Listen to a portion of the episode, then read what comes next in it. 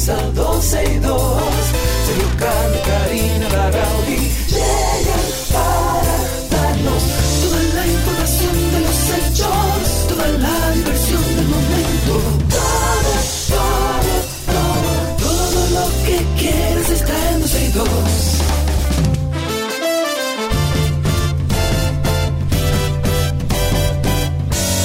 El reloj ya ha marcado las 12, ya comienza 12 y 2. Sergio y Karina Larrauri llegan para darnos toda la información de los hechos, toda la diversión del momento.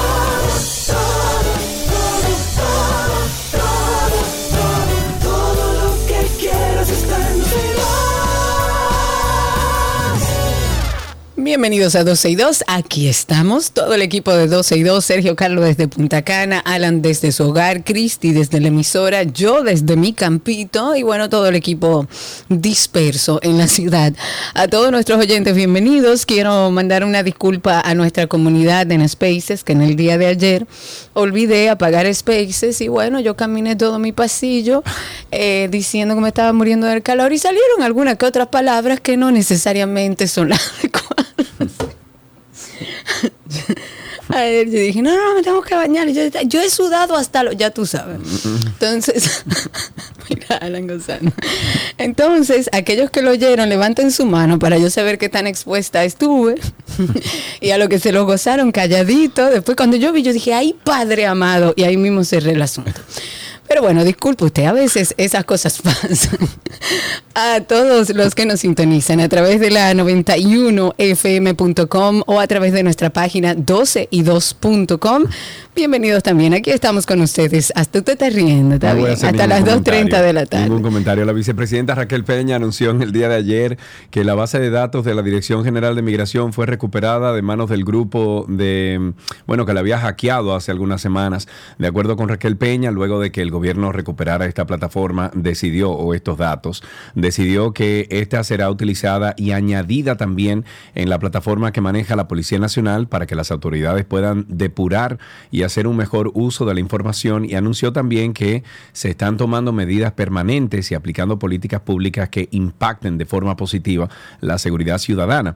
Recordemos que en días pasados esta Dirección General de Migración admitió que un mes después que el hackeo que sufrió la entidad incluía nombres, direcciones, fechas de nacimientos de ciudadanos de la República Dominicana y extranjeros. Sin embargo, las operaciones y el cifrado de datos de la institución no se vieron comprometidas. Lo que pasa con esto, eh, a mí me preocupan dos cosas. Primero, que esa información estuvo disponible. ¿Por qué? Claro. Porque ahora... de hecho, ellos abre- liberaron una gran parte. Cuando no consiguieron comprador, liberaron una parte de esa información. Entonces, a mí me hace ruido porque de repente estamos tú, yo y 800 millones de gente dentro de esa base de datos y pueden usurpar nuestra identidad. Entonces, ¿qué va a hacer? El, Ministerio de, o más bien la Dirección General de Migración en cuanto a las repercusiones negativas que tiene esa fuga de eh, esa fuga de- de información. Y segundo, me preocupa que el Poder Ejecutivo, creo que la vicepresidenta dijo incluso que fue por mandato del presidente, haya cedido tanta información a la Policía Nacional cuando sabemos que la Policía Nacional es un gran problema. y sí, Y que está lleno lamentablemente. de gente que no es muy dada a lo correcto. No, que no conoce cuál es su función y qué hace ahí, cuál es su propósito dentro de esa institución. Yo necesito un masaje. Aquella persona que tenga el mejor masajista o una masajista mejor en el país que me haga saber. Hablemos un poco de la semanal que voy a tener que voy a tener que ir en algún momento para ver todo lo que sí, sucede sí, ahí. Pero mientras tanto el presidente de la República, Luis Abinader, en la semanal dijo que comprar o no productos dominicanos en la frontera ya es una decisión de los nacionales haitianos. Esto se dijo en el encuentro semanal que hace con la prensa Abinader y también dijo que el gobierno se mantiene activo tratando o, eh, siguiendo en la búsqueda de otros mercados para comercializar los productos que antes eran consumidos por el país, eh, por la República de Haití. Algunas de las palabras que quiero citar, dice y cito, si ellos quieren comprar, ahí está, si no, esa es su decisión. Nosotros sí estamos buscando otros mercados, estamos haciendo tanto el Ministerio de Industria y Comercio, Vic, eh, eh, Ito Bisonó está bastante activo y Pro Dominicana. La idea es tomar medidas a corto, mediano y largo plazo y nos adaptaremos a las necesidades. Porque, señores, y retomando algo que cuando inició todo este tema a complicarse con la República de Haití, con nuestro eh, vecino eh, país, yo decía que la realidad es que ese mercado, mercado binacional es importantísimo para la economía dominicana. Eh, yo apoyo y seguiré apoyando todas las medidas que tome el gobierno en torno a este tema haitiano. Creo que lo ha hecho de manera correcta. Después miraremos para atrás y podremos unir esos puntos y constatar si fue así. Pero mientras tanto, ese mercado binacional económicamente representa mucho para la República Dominicana. Por eso no es un, una dejadez simplemente decir mil millones de dólares representa miles de ¿eh? millones de pesos dominicanos y tenemos que ver y tratar a mediano y a largo plazo, tal como dice el presidente, qué hacemos con esos productos que se vendían en ese mercado binacional y con muchísimas eh, muchísimas personas ciudadanos que viven de ese mercado binacional.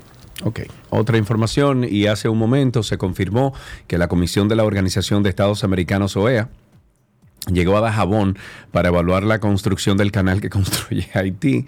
En el día de ayer, el ministro de Relaciones Exteriores, Roberto Álvarez, encabezó una reunión con esta comisión que fue designada para esta función por el secretario general Luis Almagro y está integrada por el doctor Jean Jean Michel Irrigui, secretario de Asuntos Jurídicos de la organización, y Andrés Sánchez, de la Secretaría de Desarrollo Integral. Durante el encuentro del ministro de Relaciones Exteriores, explicó a estos representantes del organismo regional que el canal se construye en Haití podría tener eh, significativas implicaciones no solo medioambientales, sino también sociales y económicas.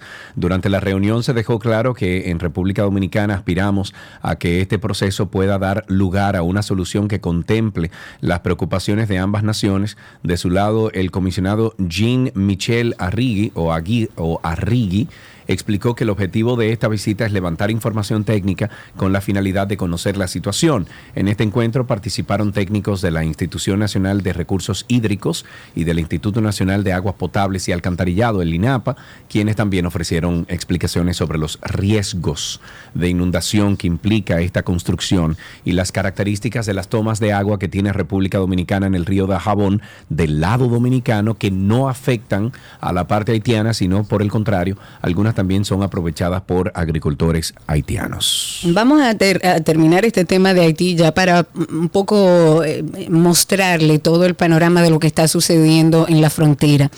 Hay una persona hasta el momento desconocida porque no se ha establecido quién es, pero sí de dónde salió la llamada. Llamó en el día de ayer a un programa de televisión en Dajabón amenazando de muerte al alcalde de esa localidad fronteriza, Santiago Riverón. Estuvimos tratando de comunicarnos con, el señor Riverón. Ojalá alguien que esté escuchando el programa pueda hacer contacto con él y, y podamos conversar sobre esto, porque Riverón ha dicho que los organismos de seguridad del Estado han determinado, primero, que esta llamada salió de un número con código de área de Haití, o sea que aparentemente la llamada sale de Haití. Además, el alcalde dijo que no tiene miedo ante esta amenaza que se le ha hecho, pero eh, él va a tomar todas las medidas de seguridad y todas las precauciones del lugar y aceptó un personal de seguridad que le ofreció el ejército de la República Dominicana para bueno, reforzar la que ya prestan los policías municipales en la zona. Habría que ver, dar seguimiento a esta llamada, porque de ser real y de ser una amenaza real, sigue caldeándose el, el tema de la frontera. Vámonos inmediatamente con el búho o la operación búho.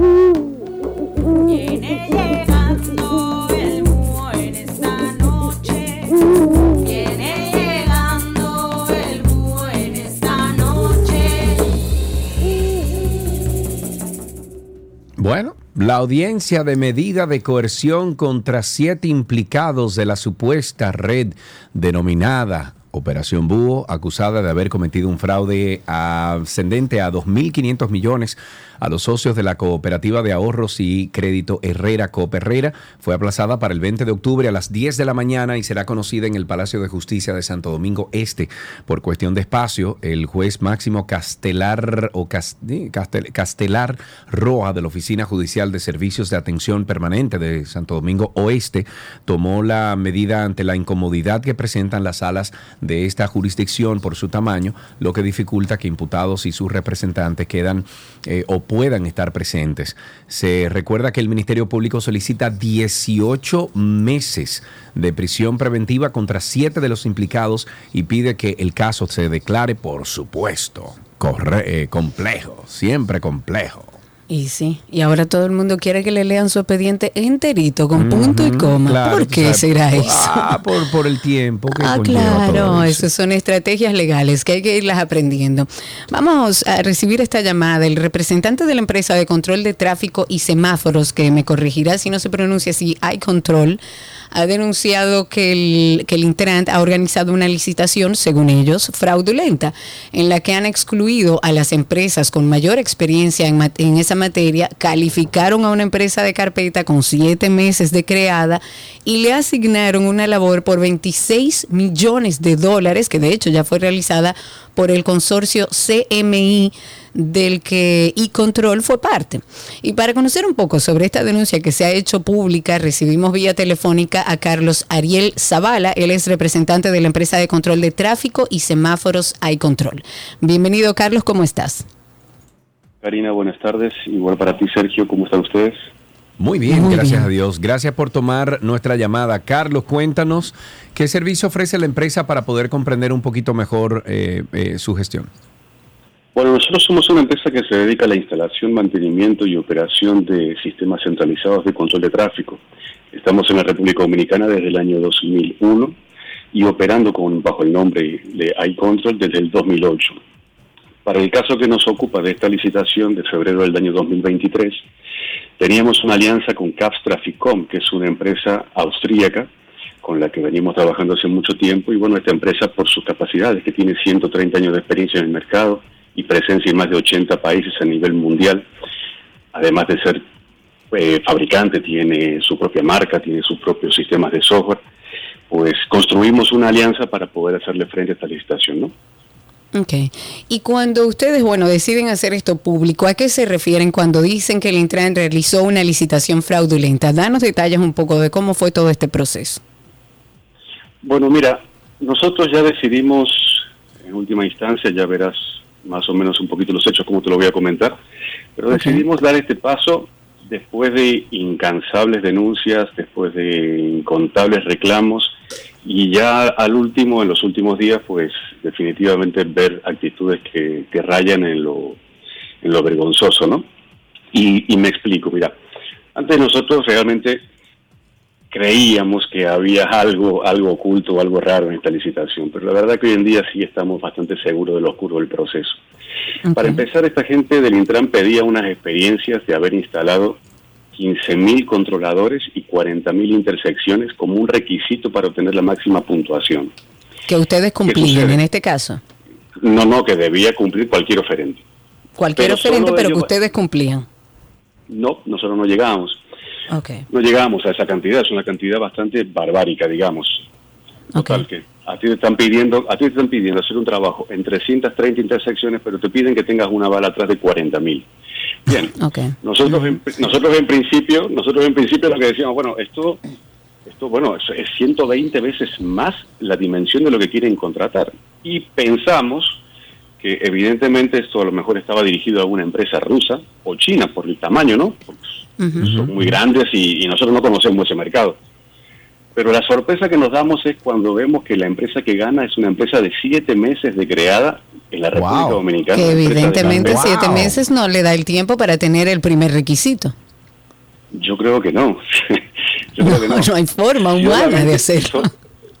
solamente siete meses. Bueno, te digo, 130 años tiene mi socio y, y no llegábamos, ¿no? Llegábamos a 120, 120 y algo. Eh, perdón, a 20 mil, pero no llegábamos a 40 mil. Entonces, bueno, nosotros no, no, vamos a poder participar. Digamos a estos señores que reconsideren, pero claro, ellos no hicieron reconsiderar absolutamente nada y no corrigieron nada. Total, que esta compañía gana. Y cuando empezamos a investigar quién es la compañía, pues nos damos con eso, ¿no? Es una compañía que la crean hace siete meses bajo un nombre que es una estrategia de nombres ahí medio curioso, que se empiezan a poner nombres parecidos a otras compañías internacionales, sin ser representante de esas compañías ni ser parte de esas compañías. Sencillamente ellos ponen ese nombre para que cuando tú googlees Transcorp, te salga una mega empresa americana que no tiene ni una acción, ni estos oh, que ganaron ahora los representan en la República Dominicana siquiera. ¿eh? Y claro, cuando vas profundizando más todavía te das cuenta de que un, un ex empleado del Intran, un ex supervisor del Intran, tiene el 90% de las acciones. ¿Quién es esa persona? ¿Cómo? Sí, Vinicio Padovani se llama. Okay. Él tiene el 90% de las acciones, o sea, el 90% de los 26 millones de dólares que le acaban de adjudicar, ¿no? Okay, casi este toda la contratación. sí, hasta julio él figura en la nómina del Intran y en agosto es que, bueno, esta compañía parece que se crea y se constituye con un propósito específico que nos damos cuenta, lógicamente, cuando empezamos a ver la documentación. Te repito, creíamos que se trataba de un monstruo mega magnánima compañía, Claro, con la que no podíamos competir y bueno, si esa empresa tiene todos los requisitos y ha montado toda la cantidad de, de, de, este tipo de tecnología que están pidiendo, pues bueno, no hay nada que decir, esa compañía va a ganar. Claro, además de eso, fíjate una cosa, en, en los, entre los requerimientos eh, ridículos te estaban pidiendo que para poder presentar oferta tenías que entregar el diseño y plano de cada una de las intersecciones que vas a modernizar. dice, bueno, sí, pero ¿cuáles son? ¿Qué es lo que debo hacer en cada una? Claro. Sometas al pliego, pero en el pliego no lo dice. ¿Qué hago? Pues considero como un llave en mano. Pero llave en mano no está prohibido. ¿Cómo usted me va a evaluar? El llave en mano para mí, lo que yo quiero ofrecer es una cosa, pero lo que quiero ofrecer el otro es otra. ¿Cómo usted va a sopesar eso? O sea, esa ambigüedad, ¿cómo usted me la va a aterrizar para yo poder ofertar? Pues la cuestión es que no te responden. Y cuando vemos la oferta de Transcor Latam, que también asumimos nosotros, bueno, habrán hecho un levantamiento, ¿no? Eh, porque en 15 días, 20 días de los plazos de la licitación no te da tiempo a barrer una ciudad completa, menos una provincia y hacer un levantamiento como tal, por lo menos serio, para ponerle números. Vemos que esta compañía no presenta un solo plano en toda su oferta. Oh. Eh, Sergio y Karina, yo les, puedo, les voy a compartir, ¿no? la oferta de estos señores son 1023 páginas de fotocopias de contratos de otra gente, de fotocopias bajadas de internet, cronogramas del año 2019 y 2020 Sí, porque una cosa descalificatoria en estos planos. Ellos no presentan un solo plano. No solamente no lo descalifican, sino que le dan la máxima puntuación. Hay algo que yo no que yo no que yo no entiendo bien. A ver si tú me lo explicas, Carlos. Eh, dentro de toda la información que hemos visto, se menciona esto que acabas de decir, que utilizan un nombre eh, parecido a una multinacional, que, que, cuando usted googlea sale eso, pero dentro de lo que leí, hablaba de que también usurpaba un nombre o utilizaba una serie de equipos que no son de él. Explícame cómo es esto posible, o si es verdad esto. Sí, es correcto. Fíjate, fíjate incluso los últimos videos que ha subido Hugo Veras y el Intran entre el sábado y el domingo, ya dándole una promoción fuerte al, nuevo sistema de gestión de tráfico que en los próximos días incluso se atreve a decir va a inaugurar el presidente de la República. Pues resulta lo siguiente, que cuando nosotros vemos esos videos, con tomas aéreas y equipos que parecen impecables, resulta que son los equipos nuestros, los que todavía no, Carlos, por Dios. Pero que no puede ser. Carlos y Karina todavía nosotros nos tienen una deuda de hace dos años y ocho meses de esos mismos equipos. ¿Qué han hecho? les han tapado el nombre, les han tapado el nombre. Yo te mandé las fotos, ¿no? Chequearon las fotos. Sí, las tenemos aquí, las estoy viendo ahora mismo. Han tapado con Ferrer en algunos casos, en la parte, en la tapadera más profesional, pero en otras no han sido tan, tan profesionales y se le ve todavía el nombre de la marca de nosotros. Les han quitado el azul y los han pintado de, les han quitado el gris, perdón, y los han pintado de azul. Y le han pegado el logo de esta farsa de compañía de Transport Latam. Sí y le están eh, vendiendo a la ciudadanía que el más moderno centro de control y la última tecnología. Y es la mía y encima me la debes. Ok, muy bien. Entonces, Carlos, eh, ustedes hicieron la queja, ustedes presentaron la queja, ¿a dónde exactamente? ¿Qué ha dicho, en este caso? Eh, ¿Qué ha dicho el, el, director del Intrant en cuanto a esta queja? Y el de compras y contrataciones también. Además. Bueno, Carlos, eh, señor de compras y contrataciones. Todavía estamos esperando respuesta de él desde hace dos meses y algo, ¿no? Hemos, como ustedes han visto, todo, esta, todo esto que nosotros estamos diciendo es con documentación de la oferta propia de estos señores, ¿no? Y de los informes de los peritos del Intran. O sea, nosotros no hemos llamado a interpretación, no hemos hecho interpretación sobre ningún documento, solamente usted pidió esto, esto es lo que usted entregó y esto es los puntos que le dio el Intran. Sí. Eh, pero todavía no han dicho esta voz que es mía. El Intran, por supuesto, lo que, lo que dice es que esto es un pataleo, que ahora mismo no es tiempo para hacer estos reclamos y que esto ni se investigue, ni se lleve a fondo. Porque una muestra, según el Intran, y lo dice en un escrito de ellos, es que hay un consorcio que se llama Consorcio CSS que participó también en este proceso y que perdió. pero, pero fíjate una cosa curiosa, ese consorcio que dicen ellos que participó y perdió, que de hecho está la oferta en Internet, ¿eh? está la oferta en el portal de compra y contrataciones. Ese es un consorcio mediante el cual nosotros íbamos a participar.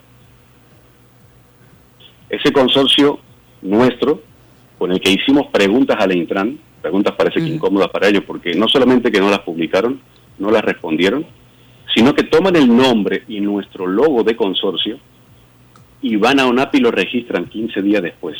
No, preparan eso no puede ser. eso no, puede ser. Yo no, yo no puedo creer nada de esto. O sea, me, hace, una oferta perdedora.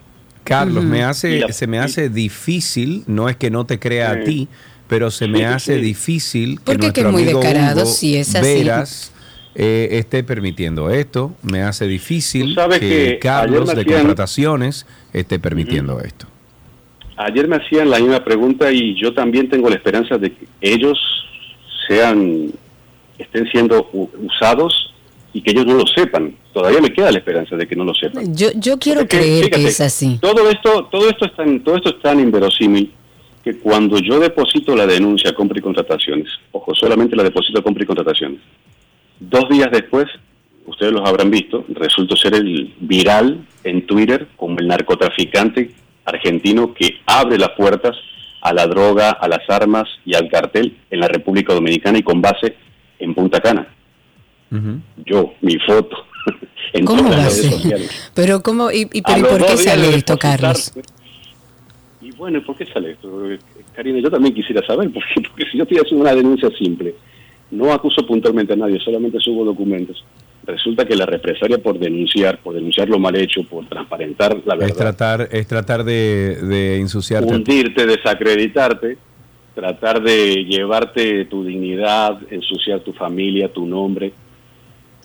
Y claro, tú dices, ¿y a dónde está la justicia? ¿A dónde está compra y contrataciones? ¿A dónde está el TCA, a que también lo hemos denunciado? ¿Dónde está ética gubernamental, a quien también le hemos denunciado, le hemos mandado la denuncia?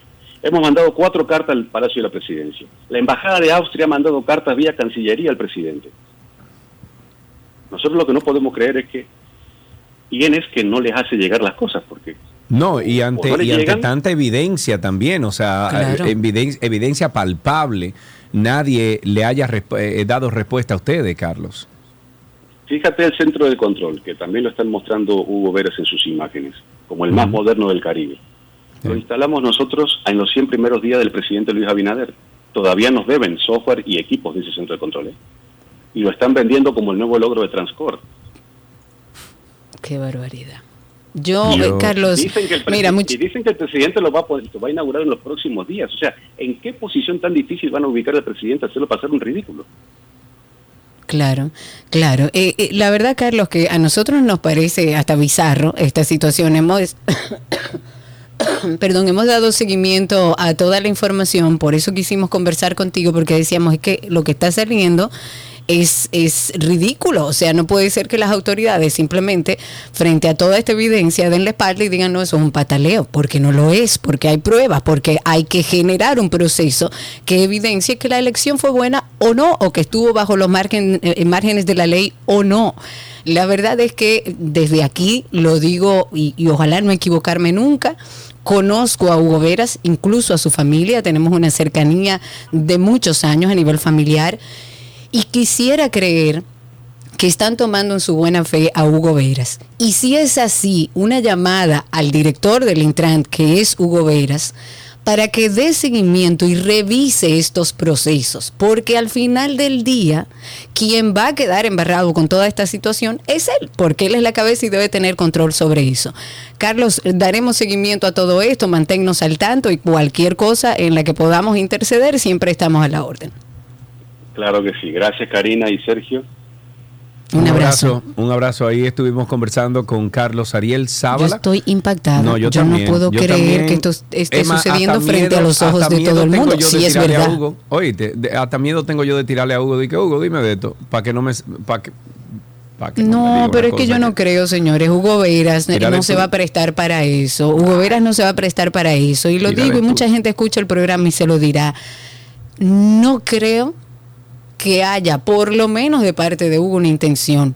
Ya dirá la justicia. Ahora, si yo estuviera en la posición de Hugo Veras, yo fuera la primera interesada en que se sepa cómo se hizo, cuál es esa empresa, quién es el dueño, por qué se aprobó, porque al final del día son procesos burocráticos donde no necesariamente la cabeza intercede, sino los encargados de compra, los encargados de, de presentar todos esos pliegos y demás pero están agarrando en su buena fe, y quiero creer que es así, a Hugo Veras, porque esto tiene todas las pruebas. Entonces, si no es verdad, vamos a sentarnos sobre la mesa y vamos a determinarlo, pero no pueden dejarlo así. Ah, no es un pataleo de un empresario. No lo es. Hay cosas muy delicadas ahí que desde la justicia deben dar seguimiento. Vamos a pasar algunas cositas antes de finalizar esta primera parte. El editorial del Diario Libre en el día de hoy dice, Dio en la Diana. Dio en la Diana. No, pero dio porque quiere, bueno, eh, eh, te explico. Eh, dio en la Diana y queremos compartirlo con ustedes porque dice, menos asociaciones sin fines de lucro recibirán dinero público en el próximo año. En concreto y con respecto al 2020, las AFSFL que se benefician o se beneficiarán serán un 34% menos y es una buena noticia, no todas las asociaciones y, y eh, fundaciones que disfrutan de privilegios y exenciones, no solo del dinero en efectivo, nacieron con los propósitos adecuados. Muchas se limitaban a, entre comillas, trabajar en beneficio de sus fundadores, que aprovechaban cualquier mm, oportunidad o grieta o hoyo de la ley para uso personal de las ventajas físicas y de otro tipo que gozan estas organizaciones. Además, las instituciones que sí realizaban extraordinarios aportes sociales eh, se veían privadas de los fondos que recibían otras, obviamente. Las mejores asociaciones sin fines de lucro que trabajan en el país han cumplido el papel de, del Estado en muchas áreas o en muchos eh, puntos remotos de la geografía y han asistido realmente a la población. Depurar el gasto, exigir el cumplimiento cabal de la misión que dicen realizar, exigir resultados que ameriten que el dinero de los contribuyentes les sea dado es un ejercicio que no siempre se había hecho. Hay cosas buenas, hay cosas malas. Claro, ahí, ahí había un, una cogioca enorme en el gobierno anterior, pero enorme. Lo que pasa es que ahí no se dedicaron a auditar y dar seguimiento. A mí no me parece mal que se revise. Sin embargo, y tal como dice la misma información a través de la prensa, hay muchas de esas instituciones sin fines de lucro que están haciendo un trabajo que el Estado no hace hace años. Y una de esas, y lo hablamos porque conocemos muy bien cómo funciona, es Hogar Crea. Hogar Crea le han ido limitando los recursos, que si a lo mejor tiene un problema administrativo, bueno, ayudemos a una institución que tiene años históricamente trabajando con el tema de las adicciones, cuando el gobierno no tiene ningún plan para eso. Entonces, en vez de retirarle porque a lo mejor no cumple con un requisito, lo que sea, siéntese con esa institución, eh, empodérela, dele los recursos, enséñale cómo hacer y que siga cumpliendo un rol que el gobierno se ha olvidado. Otra cosa que uno se ríe porque eh, no, cuando uno lee porque esto es una y otra vez y todos los años lo mismo y cada vez que viene a las elecciones lo mismo y todo lo mismo. o sea, de repente algo anda mal con los escáneres. Ya leímos al director de informática de la Junta que él recomendó a la Junta, o sea, al Pleno de la Junta Central y a bueno, los delegados técnicos de los partidos políticos a que cambien los 10.000 escáneres que se utilizaron para la transmisión y los resultados de los procesos electorales. Lo que él dice es, o sea, este encargado de, de, la División de Informática de la Junta, la recomendación que hace es descontinuar el uso de esos escáneres y concentrarse en una única solución tecnológica de cara a las elecciones de febrero y mayo. Eh, habla incluso de un posible eh, sabotaje o alotaje para que podamos tener tranquilidad. Pero hizo estos comentarios durante una audiencia pública y estuvieron representantes de todos los partidos el Ejecutivo de la Junta dijo que el fabricante de los equipos que fueron adquiridos en el año 2015 les explicó que estos aparatos ya estaban obsoletos para enfrentar un proceso electoral más, pues ya no están en fabricación y no hay piezas de estos en el mercado. Eso significa, señoras y señores, que se van a comprar 10 mil escáneres más, mientras eso de lo que estamos hablando estuvieron en un cuarto cerrado con cucarachas y cogiendo polvo. Casos similares. En el día de ayer, de ayer se informó la triste noticia de que un adolescente dominicano, 17 añitos, fue encontrado sin vida en el Consejo Nacional para la Niñez y Adolescencia CONANI en Santiago con signos de violencia. Según las autoridades, la hipótesis preliminar sugiere que fueron algunos compañeros del centro quienes golpearon al adolescente hasta provocarle la muerte. Pero aunque es conocido el trabajo que desarrolla el CONANI en favor de estos niños, en favor de estos adolescentes en el país, esta última situación hace recordar otros incidentes que han sido registrados. Sí, claro, registrados en hogares de, de, paso del CONANI desde el año 2022. Por ejemplo, el 3 de septiembre del año 2022, CONANI informó que una niña que estaba albergada en uno de sus hogares eh, cayó de la azotea del edificio en circunstancias que presuntamente fueron accidentales. Luego de este incidente, unas ocho niñas escaparon del hogar de paso de Conani en el quinto centenario y según la institución, las menores de edad habrían aprovechado la hora de la madrugada para salir del centro.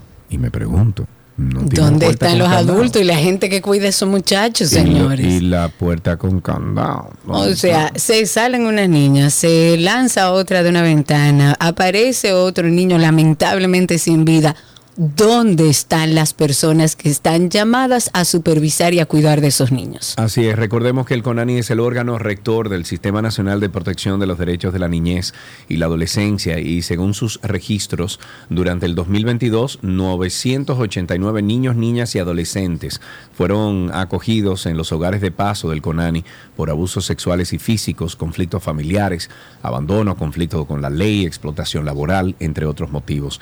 De esta cantidad, 128 fueron rescatados de las calles, 109 fueron acogidos por abuso sexual, 109 por abusos físicos y 122 fueron acogidos en alojamiento provisional para protegerlos de diversas situaciones. Bueno, pero lo mismo, aunque sabemos que son muchos los niños, lo que no terminamos de entender es cómo es posible que estas cosas sucedan, qué tipo de atenciones están recibiendo esos niños en los hogares de paso, dónde estaban los adultos responsables de esa institución. Son muchas preguntas y todas aún sin respuesta. Antes de finalizar, vamos a recordar nuestro podcast de Karina y Sergio After Dark. Dime. Amigo, yo necesito que tú un mes completo de After Dark lo hagas solo. Yo necesito terminar una cosa que tengo pendiente. Pero que un mes completo no. O sea, tú me estás diciendo que no. Te estoy diciendo. ¿y, qué clase de amigo eres tú? O sea, yo necesito que tú me hagas el favor, amigo. Mi amor, yo no te estoy diciendo que, que no. Yo te estoy diciendo que un mes completo es un compromiso. Entonces. Y ese es el problema, que nadie nos enseñó a decir que no. Y cuando decimos que no. Es no. Es no. Y punto. Es como si no estuviéramos preparados o nadie nos enseñó que no es una respuesta válida. La primera reflexión es esta. Nosotros lo que sabemos del no y lo que sabemos del sí es porque ha sido en muchos casos impuesto por la sociedad que no conoce los límites. Por eso el no tiene una connotación al inicio negativa hasta que descubrimos todos los beneficios que tiene de saberlo utilizar correctamente. Y con esto iniciamos una serie de episodios a los que llamaremos Nadie nos explicó. Karina y Sergio, After Dark. Karina y Sergio After Dark en todas las plataformas de podcast nos buscan ahí y ustedes pueden entrar ahora mismo, por ejemplo, a Google y poner Karina y Sergio After Dark y salimos de primero. Eh, únase a esta familia de Karina y Sergio After Dark porque siempre tenemos programas que dejan algo, algo a la familia, algo al individuo para su, mejor vida, su día a día que mejore de forma, eh, bueno, de, forma positiva. Hasta aquí esta primera parte de 12 y 2, ya regresamos con mucho más. Todo, todo, todo lo que quieres está en 12 y 2.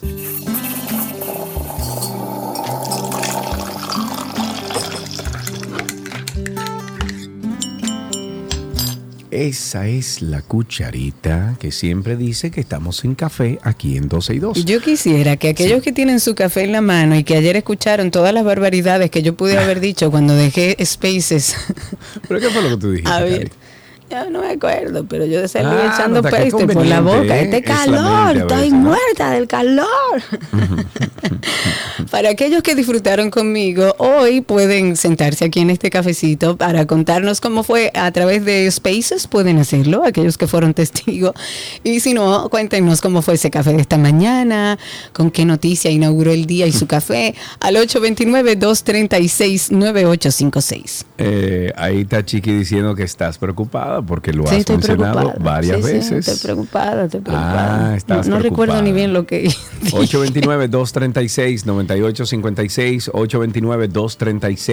829-236-9856, nuestro teléfono aquí en 12 y 2. Cuéntenos y a través de Spaces recuerden que solamente tienen que darle ahí al microfonito y compartir con nosotros que a propósito ese café de la mañana de hoy fue maravilloso y hay un estudio que estuve leyendo que realizaron unos investigadores en China que me llama poderosamente la atención porque dice que tomar dos o tres tazas de café al día se relaciona con un índice más bajo de padecer ansiedad y depresión. Y a mí la ansiedad y el café no me parecen buenos amigos.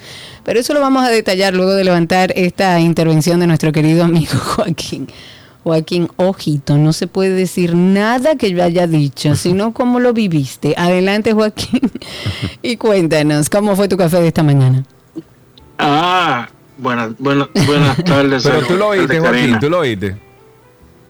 Eh, no, no, no, me perdí eso. Yo me lo perdí. Ah, tú viste, Yo que tenías que quedarte me- hasta el final. Yo yo que siempre me quedo al final, siempre a ver qué pasa. Y siempre la dejo abierta, pero me lo perdí. Te perdiste los bloopers, amigo. Diablo. ¿Cómo Ya fue tu café esta mañana, amigo? Cuéntanos. Nada, aquí me, le- me levanté con un cafecito en la mano, con una buena temperatura. El día está nublado y frío. Nublado y frío, En qué Canadá, rico, ¿no? así quisiera yo. No, que Canadá. Ay, sí. En Canadá, él está en. Canadá. No, Joaquín, no está. No, ¿qué Canadá? ¿Qué No. Canadá? ¿Qué Canadá? Yo estoy en las Indianas. En Indiana. Ah, Indiana. Indiana, ok, ok, Indianápolis. ok. Ok, ok, ok, ok. Él me hace recordar, Joaquín, a, a Manny, que por cierto estuve ayer con, bueno, en la premier de la película de Manny. ¿Cómo quedó? Eh, muy buena, ¿eh? Sí, ¿cómo quedó? Muy buena, muy buena. El nivel actoral está muy bien. Lamento mucho no conocer los nombres de algunos de los actores que estuvieron ahí. Bueno, son, pero hay muchos nuevos, ¿eh? Hay muchos nuevos, sí, que, o que han hecho pocos trabajos a nivel cinematográfico, pero hay uno que es el primo de Manny, que es maravilloso. Hay un gringo que es maravilloso. Sí, Eh, el gringo, el gringo ese famoso de las redes Espectacular, sociales. espectacular Sí, claro. ese gringo. Me encantó, Claro. no recuerdo ni el nombre y que me disculpe, pero la película está muy buena. Con una me levanté ¿no de hecho esta mañana con mi cafecito pensando en la peli que vimos ayer. Ah, bien, qué bueno. Bueno, pues Joaquín, cuéntanos. Joaquín ya habló. Sergio, Ah, ¿de qué ya habló. Yo pensé que él iba a hablar un poquito más sobre el café y todo. Hablemos del Por estudio eso. que estuve leyendo esta mañana. Este estudio que, ojo, co- tómenlo con pinzas, pero es un estudio real. Es un estudio que encontró resultados, digamos que mixtos, para las personas que bebían más o menos de esa cantidad. O sea, estamos hablando de dos o tres tazas de café al día. Este estudio utilizó datos del Biobanco del Reino Unido de observación masiva y ha generado una gran cantidad de investigaciones justamente sobre el consumo del café y de la salud humana durante la última década. En este estudio participaron, bueno, casi 200 mil personas entre mujeres y hombres y el 80.7% de esos declararon ser bebedores de café. Y poco más del 41% de los que participaron dijeron que beber de 2 a 3 tazas al día, lo que representa la mayor proporción de consumidores, es bueno para la salud. Eh, y utilizando esta información de encuestas que se realizaron entre el 2006 y el 2010, lo que muestra este análisis estadístico es que tres tazas de cualquier tipo de café al día se asocian con el menor riesgo de depresión y ansiedad. Oye, va que 829 3 eh, no, 2, no. 829 236 9856. Así es que va la cosa. Pueden llamar 829 236 9856. A mí me faltó mi cafecito esta mañana. Yo no me lo no me ah, lo no, pude yo no tomar puedo, esta yo no existo. Yo no, bueno, tenemos nuestra flaca, que ella antes de escribirme, nuestra flaca Chris, eh, Cindy, eh, que todavía nos hablamos, y ella sabe que tiene que ¿Cómo que preguntarte. todavía "Ve- nos hablamos. O sea, mm, habitualmente, todos los días, claro que no vamos a hablar toda la vida, pero siempre que ella me escribe temprano me dice, ¿te bebiste el café? Porque si no, ella sabe que no puede. Que no puede Para terminar la, la idea de, de lo del café, este estudio también demostró que las personas que informaron beber de dos a tres tazas de café instantáneo, o sea, el que es soluble, Sí. eh, se asociaron con un riesgo reducido de depresión, pero no Oh. con una reducción de la ansiedad. Te digo, hay, No, hay que tomarlo con pinzas, porque yo de hecho con el tema de la ansiedad me han recomendado que baje la cantidad de café. Tú sabes, y no me dejas mentir, que yo bebía cinco o seis tazas de café al día, más o menos. Y si estaba en la emisora, me bebía tres o cuatro solamente en esas dos horas. Sin embargo, hoy me bebo solo una. Y ahora con este estudio puedo pasar a dos, porque ya me lo permitieron. Ok, aquí tenemos una llamadita, tenemos en la línea a nuestra amiga People. People. ¿Qué es lo que dice Mira, bebí mi mi Ujú. café feliz. ¿Tú sabes cómo me bebí mi café feliz? Qué rico. En mi taza del Licey, sabiendo que faltan dos días para que empiece Tú ves, lo tuyo no tiene madre. Mira lo que te voy a poner.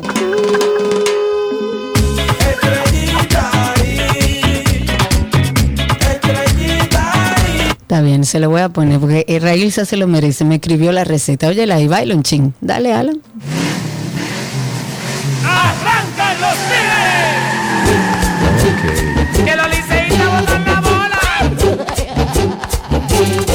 Pero que conste en acta que este año es verde. Y punto. Ya. Aquí dejamos este cafecito de las 12 en 12 y 2 y ya regresamos con más.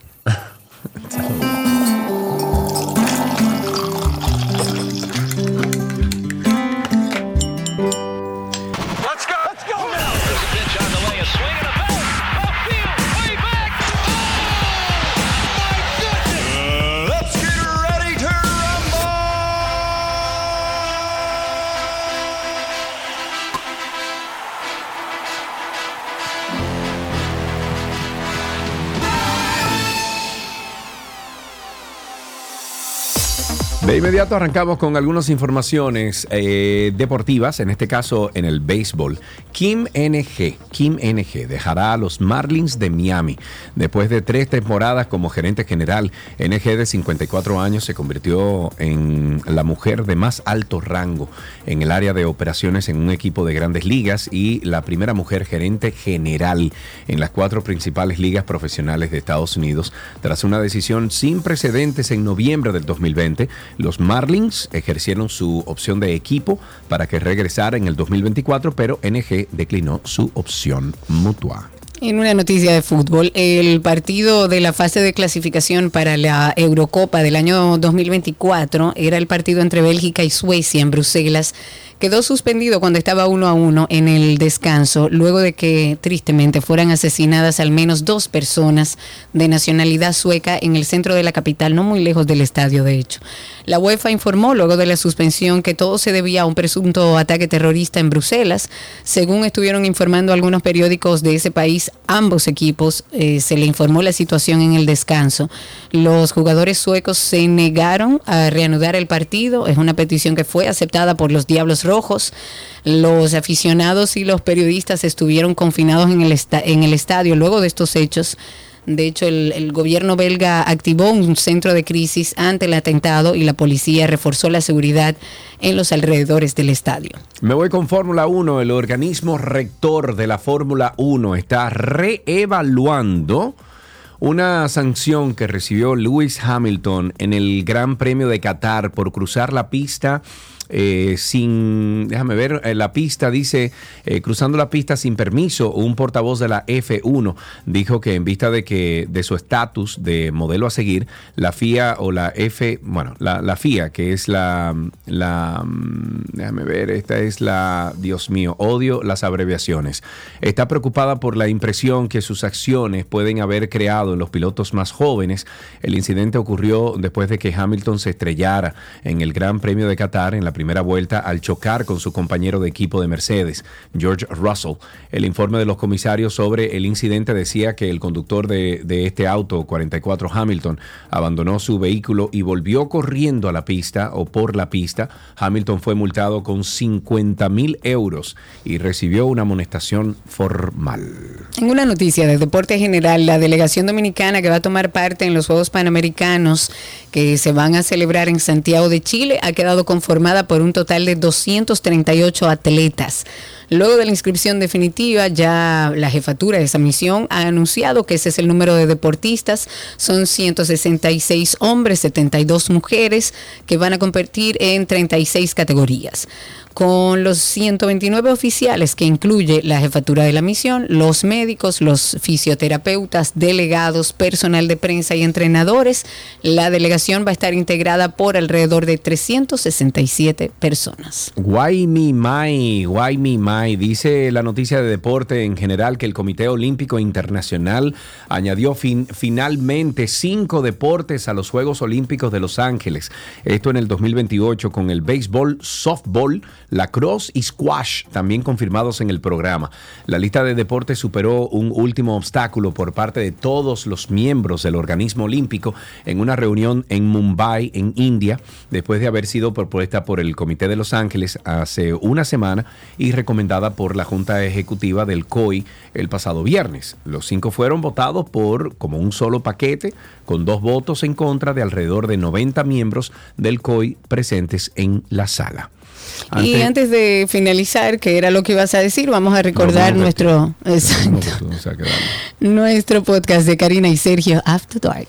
Porque también se tiende, como con la ansiedad y la depresión, a hablar de este tema como de manera alegre, como, ay, ese, ese tipo es medio bipolar o esa tipa es medio bipolar. Y el papel de la familia es muy importante porque estos pacientes no tienden a hacerse conscientes de que les pasa algo, porque lo único que cambia es su humor. tenía sentimientos de inferioridad, de inutilidad, sentimientos de fracaso, mucha soledad, eso da mucha soledad, independientemente de la gente que tengas al alrededor. Además, estamos hablando de un trastorno, una enfermedad mental que afecta a muchísima gente. Lo primero es que se acerquen desde la parte de la empatía, no diciendo tú tienes un problema y necesitas ayuda, no, me preocupas. Me recuerdo hoy que a mi mamá yo le dije, mami, siento miedo de la vida.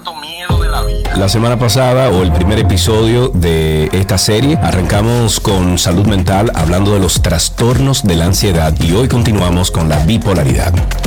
Karina y Sergio, After Dark. Karina y Sergio After Dark en todas las plataformas de podcast. Nos pueden buscar ahí en Google como Karina y Sergio After Dark. Muchísimas gracias ya a las más de 15 mil personas que son parte de la familia suscritas en la plataforma. Eh, los viernes a las 7 de la noche siempre publicamos un episodio nuevo. Hasta aquí Deportes en 12 y 2.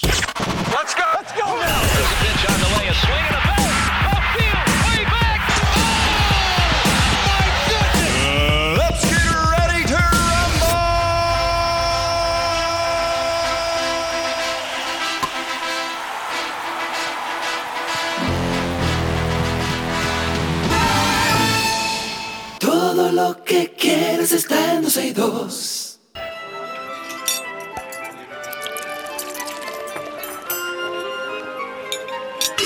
Oulala me oui, je Je mange, mange, a comida de Gabriela que tiene gripe, oui. haz que se oui. Yay, ¿cómo están? Yo feliz. Tutto bene. Qué bueno. Aquí feliz martes para mí. Feliz martes. Bueno, Gaby va a seguir esta semana de calabaza con el ingrediente de calabaza o auyama, aunque nos explicaba Nico que no es lo mismo necesariamente. Bueno, dentro de la familia hay muchos tipos, porque de, por ejemplo, el zucchini entra dentro de las los calabacines, las Ah, calabazas, ok. las auyama. Hay diferentes tipos.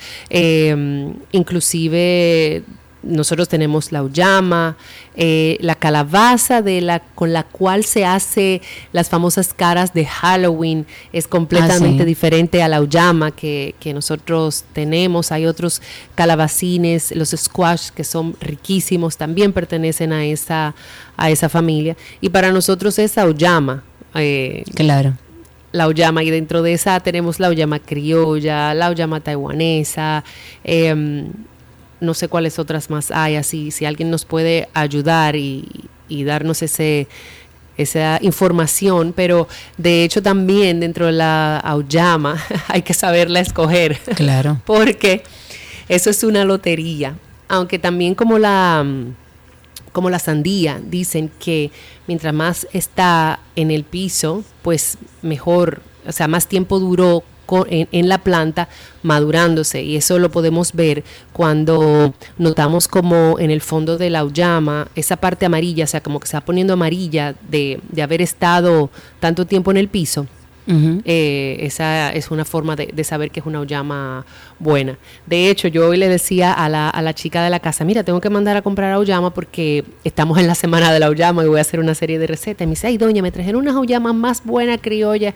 Digo, bueno, pues esas son, tráelas para poder hacer todas las recetas que queremos compartir con ustedes. Y de hecho, hoy vamos a hacer un pan de auyama eh, dulce, que para mí es, hay una cadena de, cafés eh, famosas en el mundo que, que lo vende y yo me, como ese pedacito de pan de auyama con un café y eso es para mí gloria con infinito. Así que hoy voy a estar haciendo este videíto ya más en la tarde para eh, mostrarle a través de imágenes que ustedes se, eh, ¿cómo se llama? Se motiven para hacerlo este pan de auyama. Ah, Lleva rico. muchos ingredientes porque es como spiced, o sea, tiene especias, pero despreocúpense que le voy a subir la receta íntegra y el paso a paso. Vamos a necesitar tres tazas y media de harina, harina de trigo, tres tazas de azúcar, vamos a utilizar dos blancas y una morena, una taza de aceite vegetal, cuatro huevos que vamos a tener ligeramente batidos, dos tazas de puré de auyama, que debe de ser un puré en el cual vamos a hervir la auyama con tan simple como un poquito de, de- sal y luego vamos a aplastarla, no le vamos a agregar nada a este puré. Traten de hacerlo con la menos cantidad de agua posible, por lo tanto les recomiendo que tan pronto hierva la auyama hagan su puré de una vez para poder eh, tener bien suave la auyama dos cucharaditas de sal, dos cucharaditas de bicarbonato de soda y una cucharadita de polvo de hornear. También necesitamos una cucharadita de nuez moscada rallada, una cucharadita de eh, malagueta rallada, o sea, malagueta en polvo, una cucharadita de canela en polvo, media cucharadita de, de clavo, de los clavos dulces también en polvo, tres eh, y dos tercios de eh, agua que vamos a tener tibia. Entonces les recomiendo hacer esto en un molde tipo loft o los que se utiliza como para hacer los panes. Y si no pueden hacer esto también en muffins que quedan súper ricos. Y si hacen en muffins chiquititos mejor aún porque podemos hacerle un frosting como el que se hace para el carrot cake y queda espectacular. Pueden ponerle también de las semillitas de auyama que de hecho voy a ver si consigo hoy para ponérsela eh, a la preparación que voy a hacer, se la ponen por arriba o dentro de la preparación y ese crujiente o nueces si desean o pacanas, ese crujiente es bien rico de utilizar cualquiera de estas nueces, yo les recomendaría hacerlo de media taza a tres cuartos de taza. Entonces vamos a tener el horno precalentado a 350 grados Fahrenheit y vamos a tomar nuestro molde y vamos a engrasar con un poco de mantequilla. No había dicho mantequilla anteriormente en los ingredientes, pero un poco de mantequilla para engrasar el molde. Entonces vamos a mezclar, vamos a batir junto eh, el azúcar con el aceite en un, en un recipiente medio grande para que pueda caber el resto de los ingredientes y vamos entonces a agregar los huevos que deben de estar previamente batidos y el puré de auyama.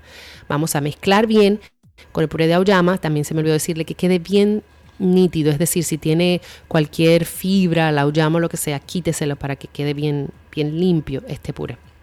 Entonces vamos a, a mezclar la harina con la sal, el polvo de hornear, el bicarbonato de soda, la nuez moscada, la malagueta, la canela y el clavo.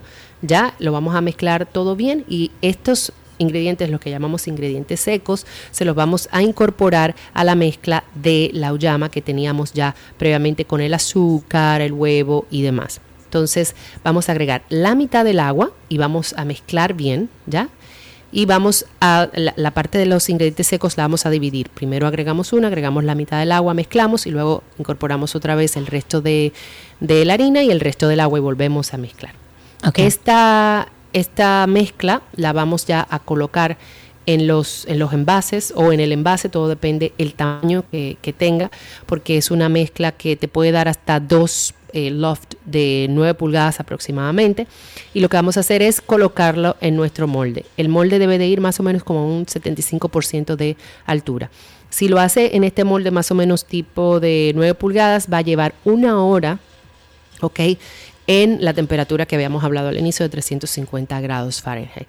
Va a hacer la prueba del palillo, entrar, sacar, si está limpio, pues perfecto. Eh, y luego entonces dejarlo reposar fuera del calor por 10 minutos para poder, para poder desmoldar. En el caso de que usted utilice nueces o semillitas de auyama, eh, pacanas, si, si así lo desea, mi recomendación es que la mitad de esto pues las corte y se la agregue a la mezcla para que quede dentro y el resto la espolvoree por afuera ya en el molde que usted vaya o haya elegido.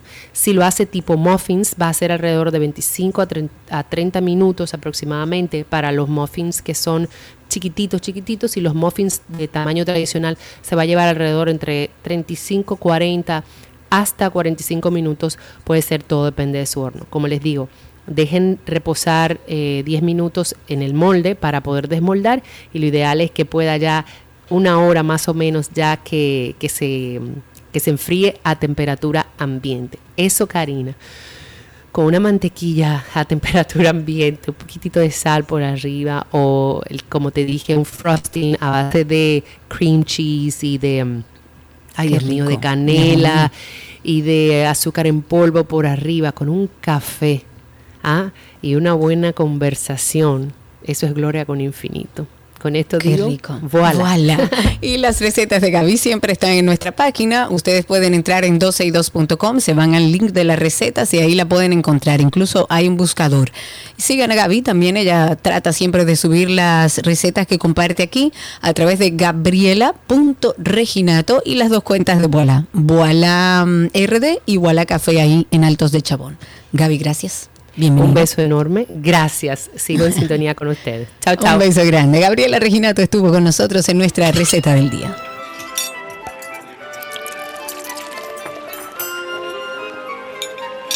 Todo lo que quieres está en 12 y 2.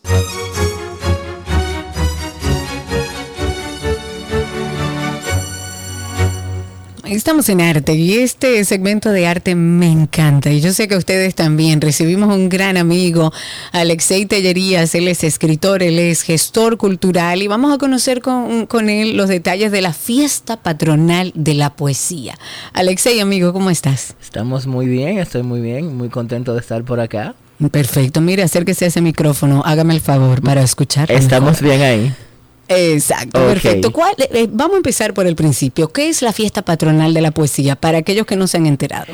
Bueno, desde el Arañazo Plataforma Cultural, que es la entidad que yo tengo bien coordinar, eh, siempre estamos buscando formas divertidas, interesantes, creativas de acercar el, el, consta. la literatura, sobre todo la contemporánea, a un público que está ávido, pero que no, no lo sabe.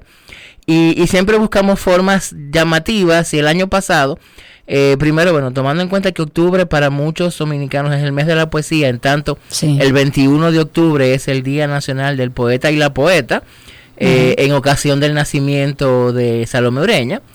Entonces el año pasado en un recital, eh, como que teníamos ese relajo de mira, el año que viene vamos a hacer un evento y le vamos a poner fiestas patronales de la poesía. Me encanta. Y lo dejamos así como que, ah, sí, vamos a hacerlo. Llegó el 23 y fue como, bueno, sí, hay que hacerlo.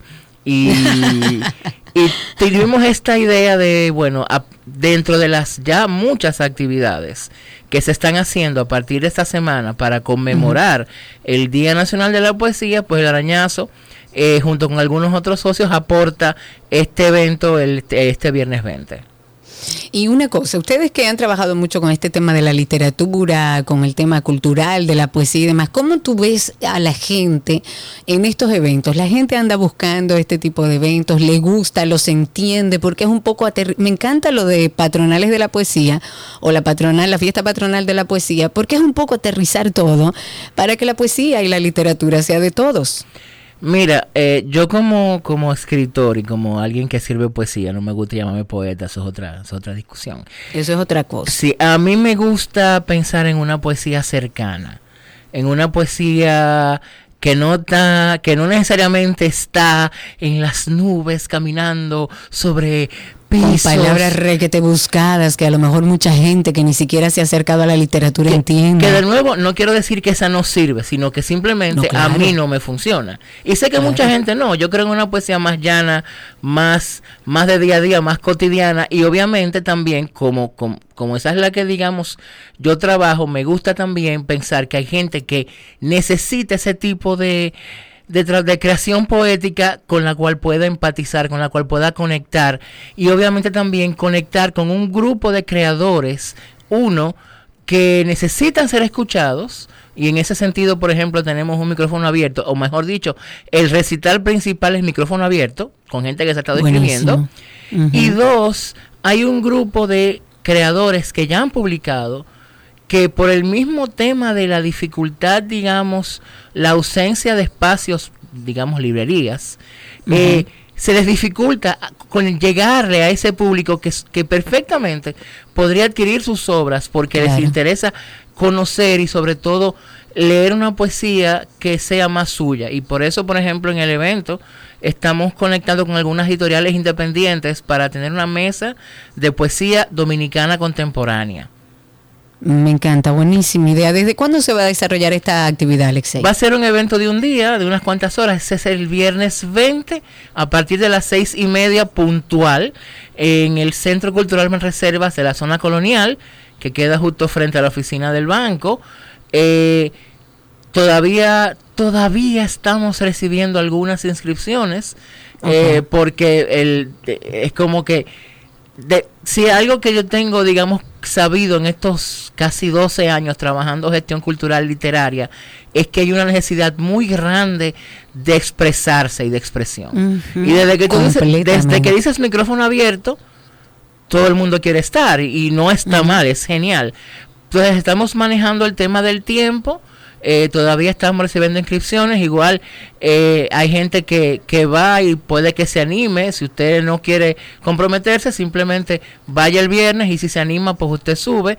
Tenemos también como parte de la clausura un concierto musical, porque poesía y música siempre va muy de la mano. Claro, claro.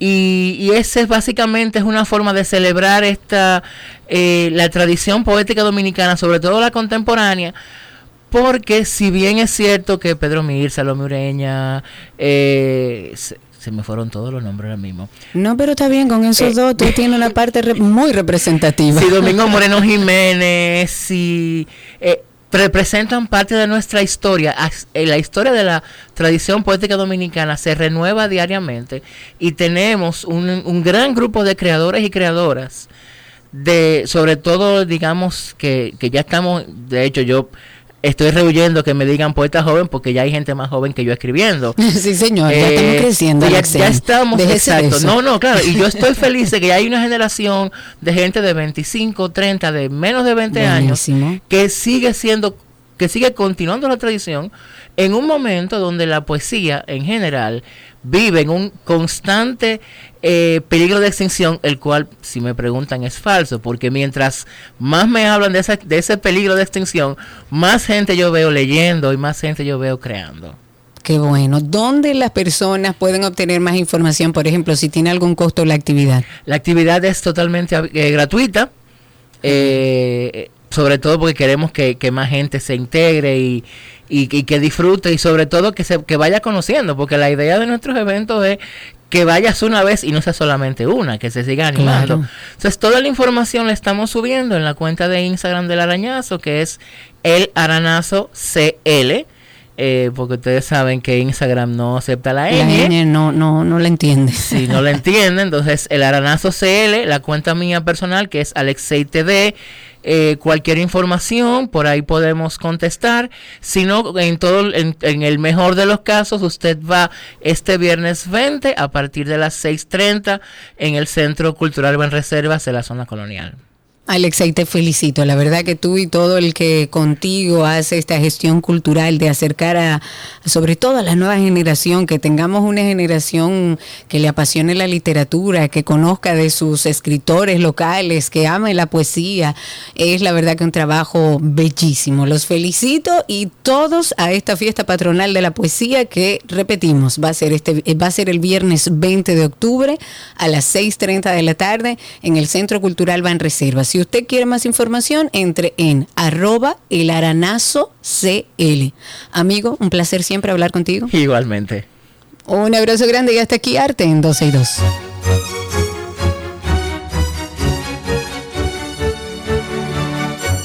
Todo, todo, todo, todo lo que quieres está en 12 y 2.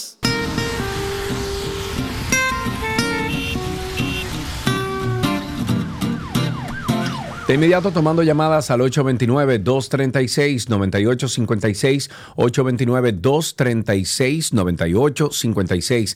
El teléfono aquí en 12 y 2. Estamos esperando sus llamadas. Cuéntenos cómo está eso por allá afuera. Además, Karina, le estamos invitando a los amigos oyentes a que pasen por 12y2.com, 12y2.com. Si usted tiene algún familiar que vive en Bávaro, Punta Cana, que está en la concesión de CEPEM, estamos haciendo una reclamación masiva todas las personas que estamos viviendo en esta área de Punta Cana Bávaro porque queremos que CEPEM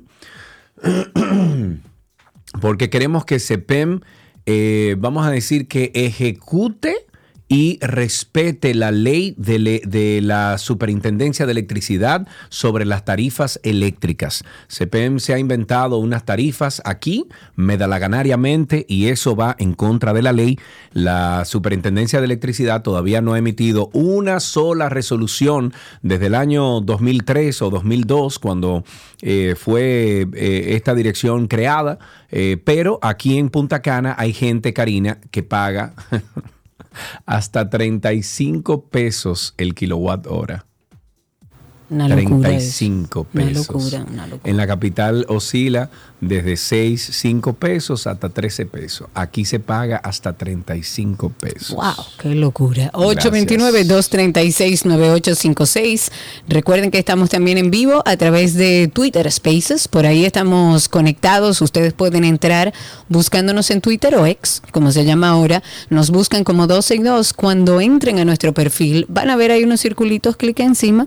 Y si no, busque el anuncio donde ya decimos que estamos en vivo a través de Spaces y ahí está el enlace. Y por esa misma vía ustedes pueden participar. Ahí tenemos a Joaquín ya que quiere hablar con nosotros.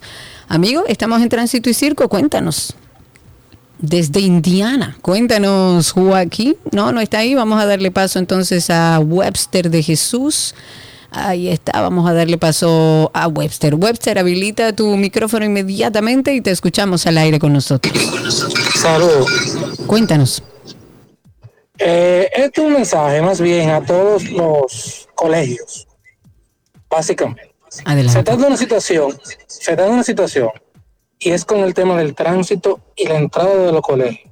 Hay muchos padres que lamentablemente dejan los niños en las puertas porque hay otros niños, pero el tránsito, el trayecto de, mi- del- de donde yo resido a mi colegio son 8 kilómetros y me toma en la mañana de 45 minutos a una hora. Y sí, Y es imposible tú levantar un niño a las 5 de la mañana es terrible. porque el colegio a las 7 y media cierra la puerta. Pero ¿qué tú dices? ¿Todo este entaponamiento que lo provocan la- los colegios de la zona? No, no, no, no. El tránsito en la mañana, el tránsito normal, aparte del tapón que lo provoca algunos colegios, pero el tránsito en la mañana es muy complicado. Todo el mundo quiere llegar, todo el mundo quiere llevar a su hijo al colegio, pero los colegios también deben entender que lamentablemente hay una situación con el tránsito. No es que los padres, voy a asumirlo así, que salen tarde de su casa a llevar a los hijos. No, claro, eh, entendemos eso y entiendo desde qué punto lo estás diciendo. Es un poco, bueno, el colegio que sepa que hay tapones. Eh, yo conozco de niños que se levantan a las 5 de la mañana. A mí me parece demasiado temprano. Siempre se habló, e incluso en algunos momentos se conversó sobre la posibilidad de que el colegio empezara más tarde, o separar un poco los horarios laborales del colegio y eso, pero nunca se llegó a ningún estudio ni a ningún levantamiento que nos diera a entender si realmente algo así pu- pudiera funcionar. Ahí tenemos una llamadita. Está Pacheco en la línea. Buenas tardes, Pacheco. Adelante, estás al aire. Adelante, serio, Karina. Adelante, Pacheco, Cambio. Pacheco, cambio. Serio, bébete un chin de agua. Está bien. Está bien. Sí, sí, sí, sí. Una una cosa. Miren, un, un llamado a todo el poblado de allá de Pedro Gran. Ustedes ven, ustedes ven una foto muy bonita de nuestra querida Power Ranger Kimberly. Les invito a todos los moradores de Pedro Gran a ver el documental de nuestra tía Nuria acerca de esa Power Ranger. Y después usted vota. Muchas gracias. y ya que no se diga más.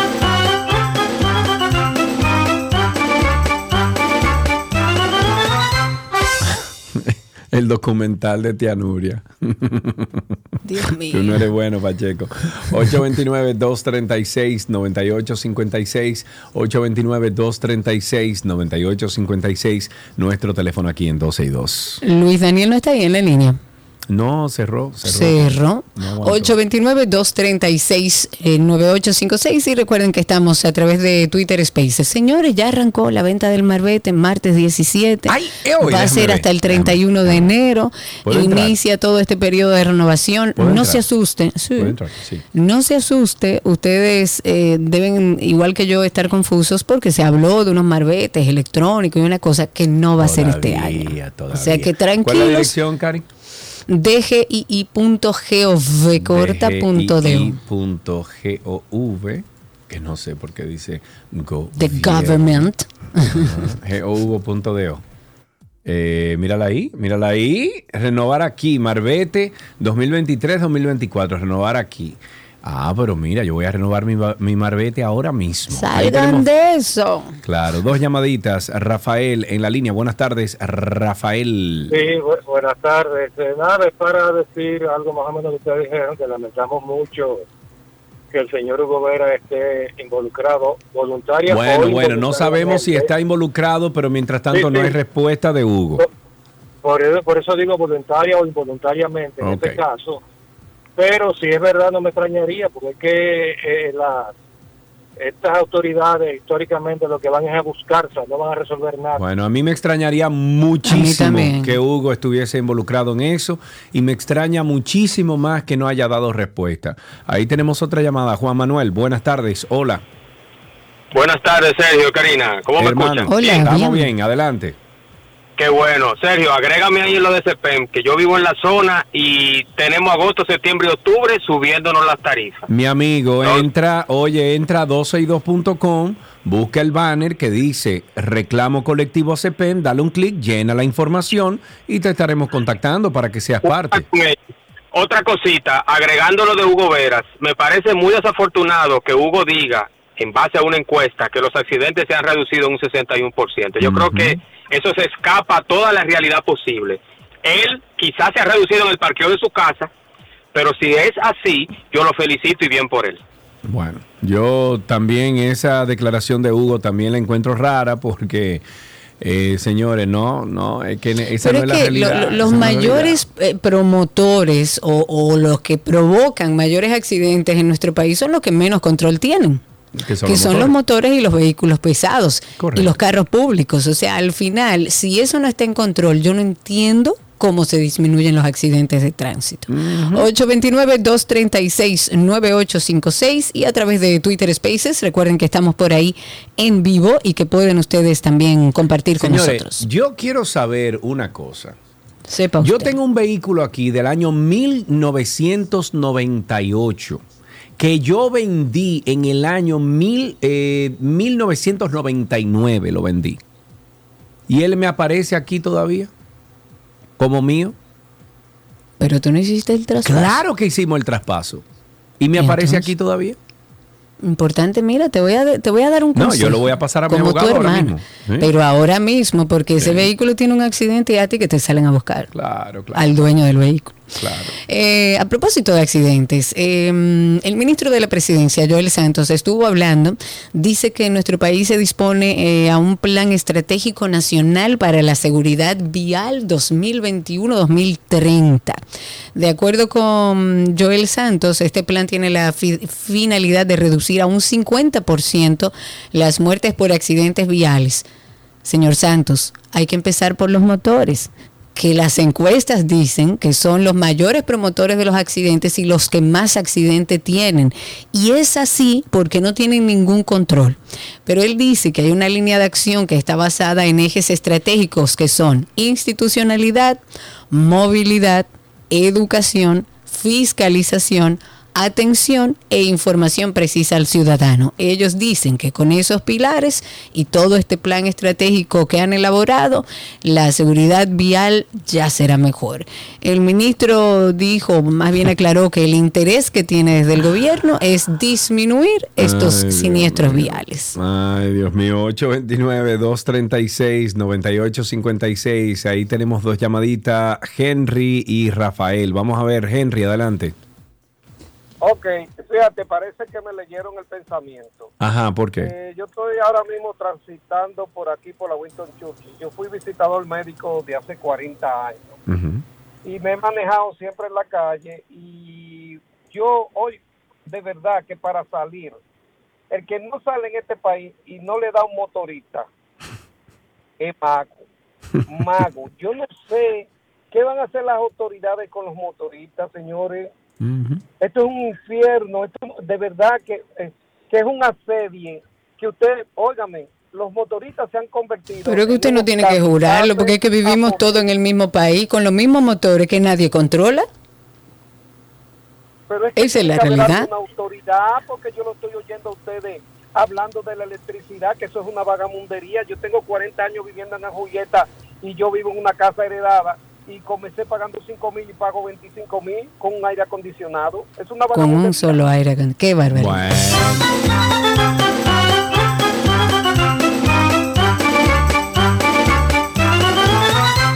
Tenemos en la línea a Rafael. Buenas tardes, Rafael. Buenas tardes.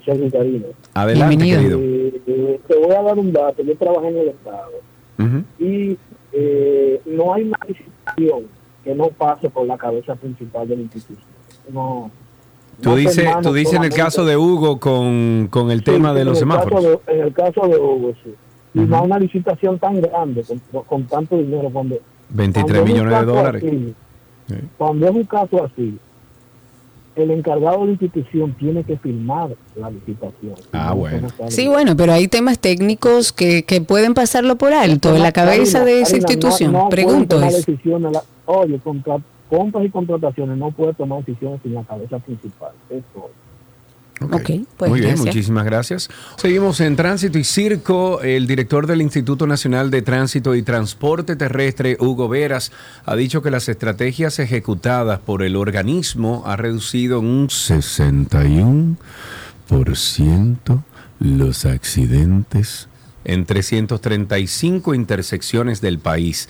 Hugo Veras dijo que los resultados están avalados por el Observatorio Nacional de Seguridad Vial y la empresa Gallup. Esta última se encargó de hacer la evaluación social de los entornos intervenidos. Además, anunció que el proyecto de Intersecciones Seguras se aplica en Santiago, en La Vega, en Monseñor Noel, La Romana, La Altagracia, San Pedro de Macorís, San Cristóbal y la provincia de Santo Domingo. En otras, donde no hay semáforos y ocurrían accidentes con mucha frecuencia.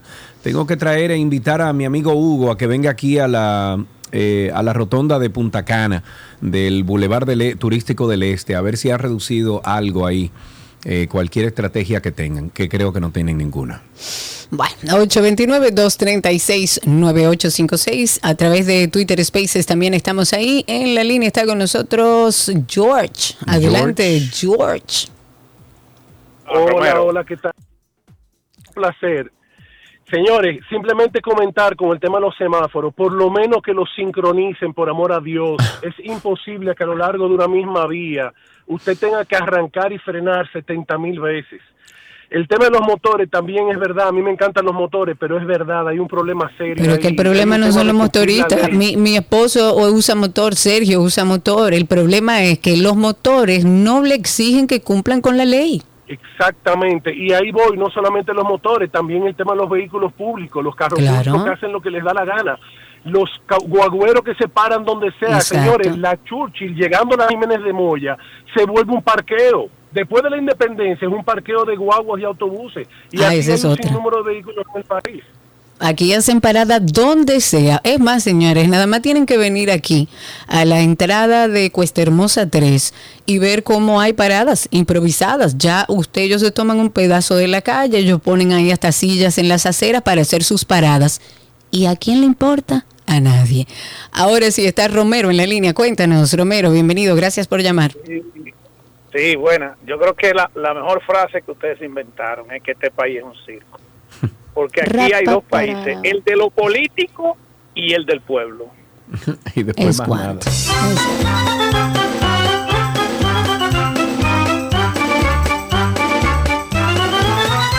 829-236-9856. Atención, medio ambiente. Residentes de la comunidad Palero del municipio Constanza están denunciando que eh, trabajos agrícolas de un productor están afectando el agua que cursa hasta el acueducto de esta zona y está llegando color chocolate a las viviendas. Dios mío. A través de un video que circula en redes sociales se puede observar cómo el agua llega totalmente sucia a los hogares. Los moradores piden la intervención de alguna autoridad competente porque no han podido usarla para consumo ni en las labores domésticas. Bueno, 829-236-9856. También están denunciando que un grupo de atracadores se han dedicado a asaltar a los motoristas que circulan por la avenida Expreso Quinto Centenario, próximo a la avenida San Mar- Martina, y eso es casi frente al edificio del DGC, señores, en el Distrito Nacional. En la madrugada del día de hoy, por ejemplo, próximo a las 12.30, un motorista repartidor de periódicos lo emboscaron por este grupo de individuos, trataron de quitarle el motor. Se salvó gracias a los disparos al aire que realizó un camionero que, bueno, se percató de la situación, llegó y lanzó dos tiros. Sin embargo, el repartidor sufrió varias heridas por los golpes que le provocaron. Lo trasladaron a un centro médico, pero ya esto se ha dicho muchas veces. Atención a la Policía Nacional. Ahí, frente al DGCET, en el Expreso Quinto Centenario, hay un grupo de antisociales que se han dedicado a atracar motoristas. Bueno, pero que ya era hora, ¿eh? No, no. No, no, no. Los No, una cosa no tiene que ver con la otra. Una cosa es que cumplan con la ley, otra cosa es que, que- que lo dejemos expuesto a lo que sea, de ninguna ahí manera. a Rafael. Primero, buenas tardes, Rafael, adelante. Buenas tardes a ese dúo magnífico. Hermano, gracias por eso. Dios te bendiga. Este lado Amén. Amén. retirado Rafael Peguero de la policía. Muy bien, cuéntanos. Mi hermano, yo voy a participar en lo que es el círculo. Porque eso es como un circo. Fíjense, en el sector del almirante, por ejemplo, cambiaron el sistema de contadores por módulo. Es decir, que una persona le llega la tarifa eléctrica de dos mil pesos, pero ¿y dónde sale el contador que se lee? ¿No hay contadores? Si ellos tienen un módulo en el, en allá arriba que lo controlan supuestamente desde la oficina, yo pagaba 16 mil pesos de luz en el negocio y ahora pago 38. El diablo. Explíqueme ahora. No hay forma, no hay- yo no tengo contador. Uy.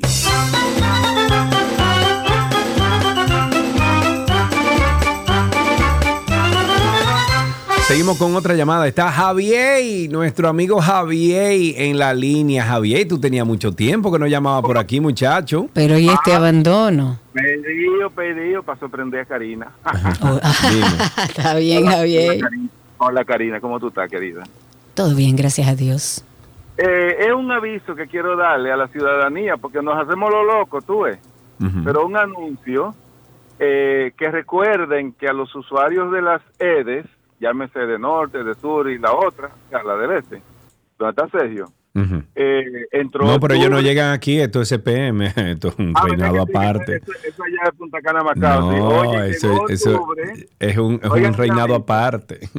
Sí, oigan el aviso, llegó octubre, se encienden los arbolitos, por lo tanto la factura viene más alta, aunque tú no tengas arbolitos. Sí, pero la tarifa también cambia y ahí está el problema, que hay algunos sistemas, sobre todo aislados, que están haciendo lo que le venga en gana. Así no.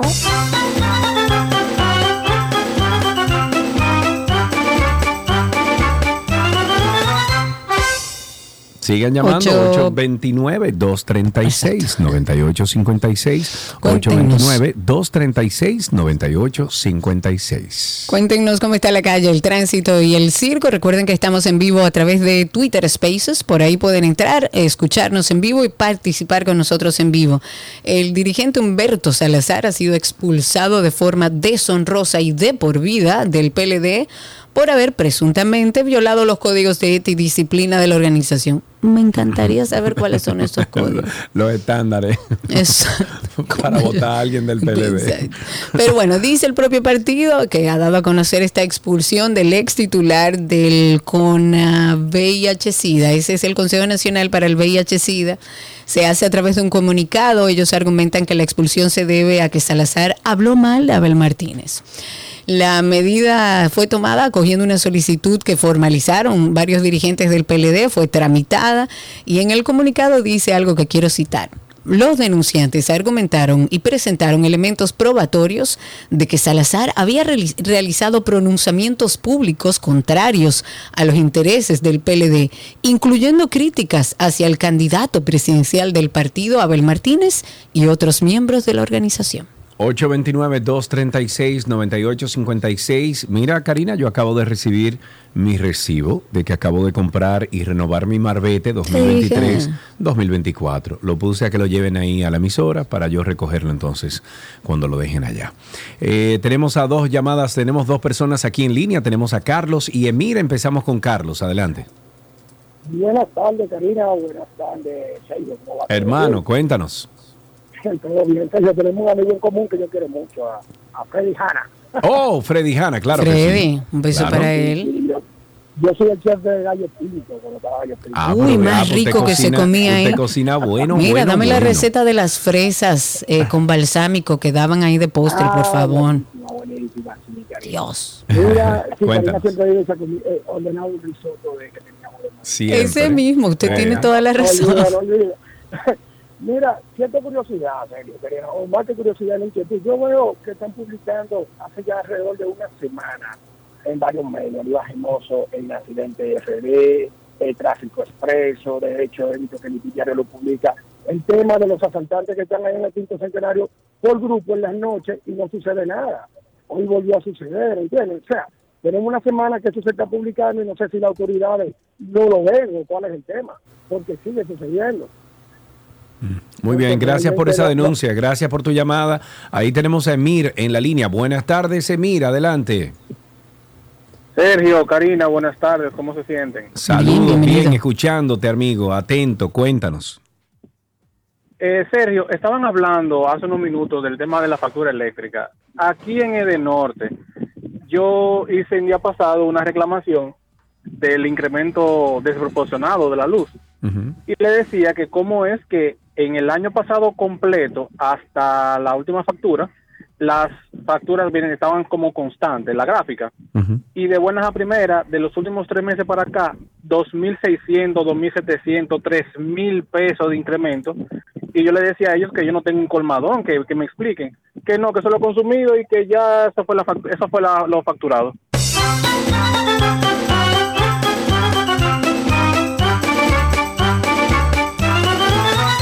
Con esto despedimos Tránsito y Circo en el día de hoy. Gracias por la sintonía. Todavía queda media hora de mucho contenido aquí en 12 y 2.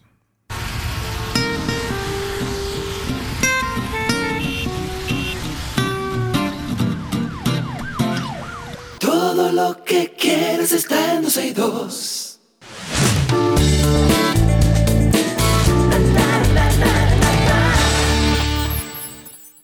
Estamos en nuestras informaciones de entretenimiento. Señores, pero se ha armado como un lío.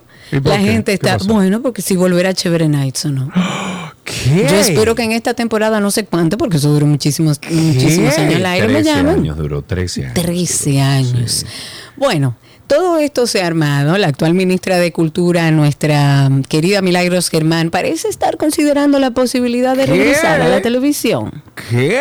Vamos a ver si Milagros Germán aparece, pero mientras tanto, Milagros Germán, conocida como la diva, ha compartido varias fotografías de su paseo por las calles de Tamboril, por Santiago de los Caballeros, su encuentro con personas que reconocieron su trayectoria de más de 15 años en el espacio de televisión.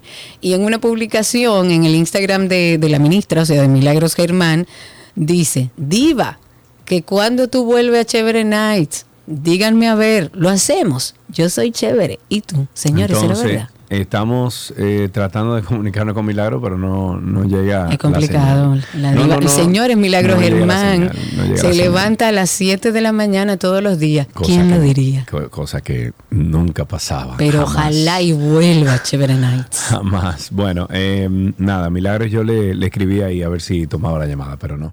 Negativo, además, me imagino que no va a decir nada públicamente tampoco. Ojalá y que sí, que nos diga. Bueno, nos vamos con. Ay, deja ver, entró la llamada. Déjame llamarla. La voy a llamar en caliente. Así, Déjame ver. avísale. Le voy a decir que la estamos llamando en calidad de, de amigos, no de, amigo, ministra, porque nunca lo de- hubiese hecho así. claro. Déjame ver. No, no. Sergio, te va a decir. Mm, mm. Ministra. No, ella no va a coger. Negativo. No, está bien, está bien. A ver si ella me contesta. Dice que está online, pero vamos a ver si me contesta. Bueno, Britney Spears ha dicho en su nuevo libro que The Woman in Me, que quedó embarazada de Justin Timberlake, pero que ambos decidieron abortar. Esta información fue confirmada por el medio de comunicación TMC. El citado medio ha dicho que Britney Spears sintió que Justin Timberlake era el amor de su vida cuando sostuvieron una relación y que cerca del final del primer año del actual siglo, eh, ¿por, por qué no dicen el año? Ya. Exacto. Se enteró que estaba embarazada. En el libro, Britney aseguró que sí quería tener el bebé, pero entró en conflicto y tras unas discusiones al respecto, las cuales fueron calificadas de emocionales y difíciles, ambos acordaron que abortar era la mejor decisión.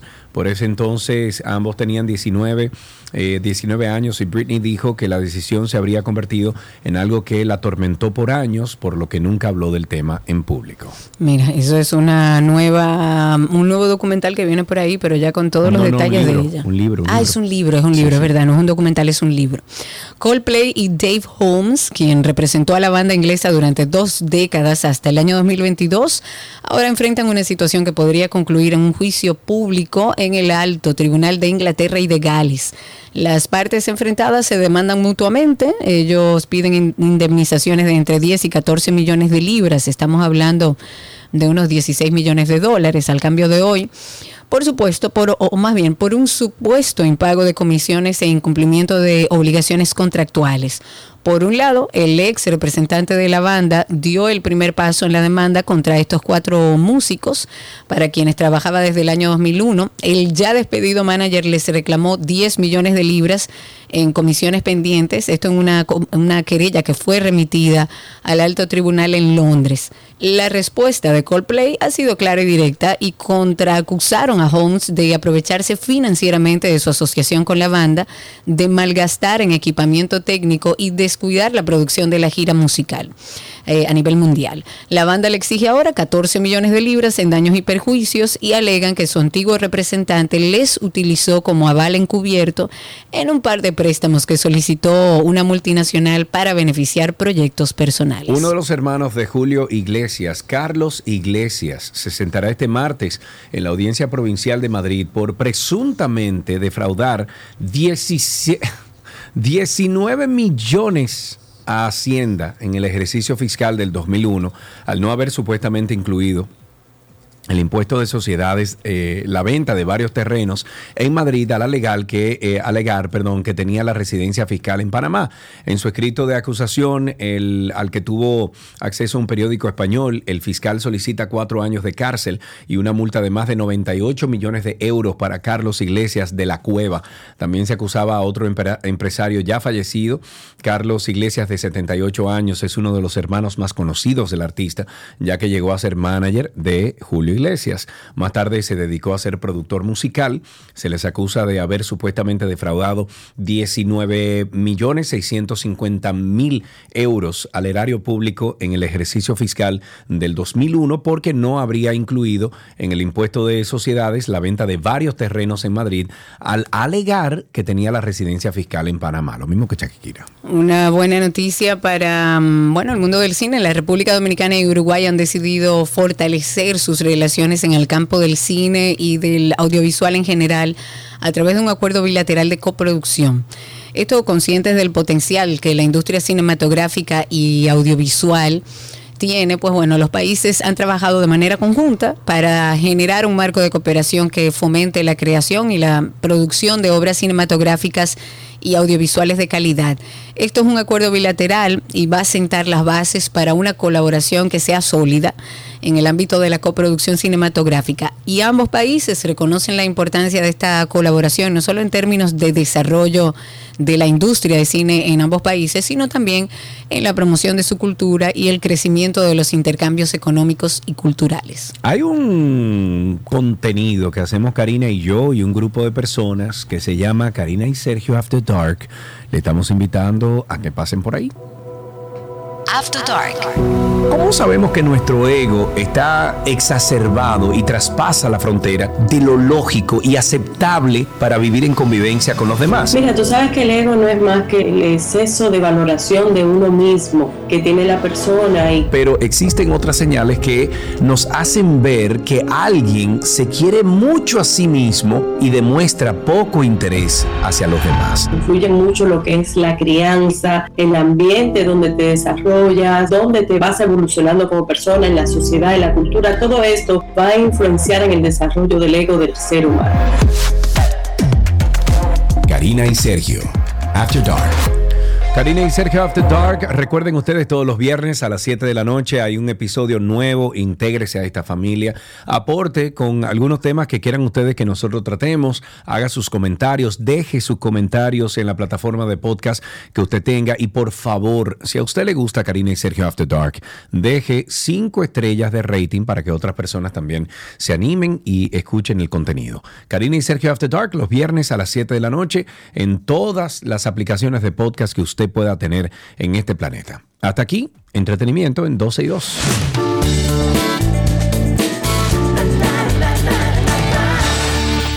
Todo lo que quieres está en 12 y 2.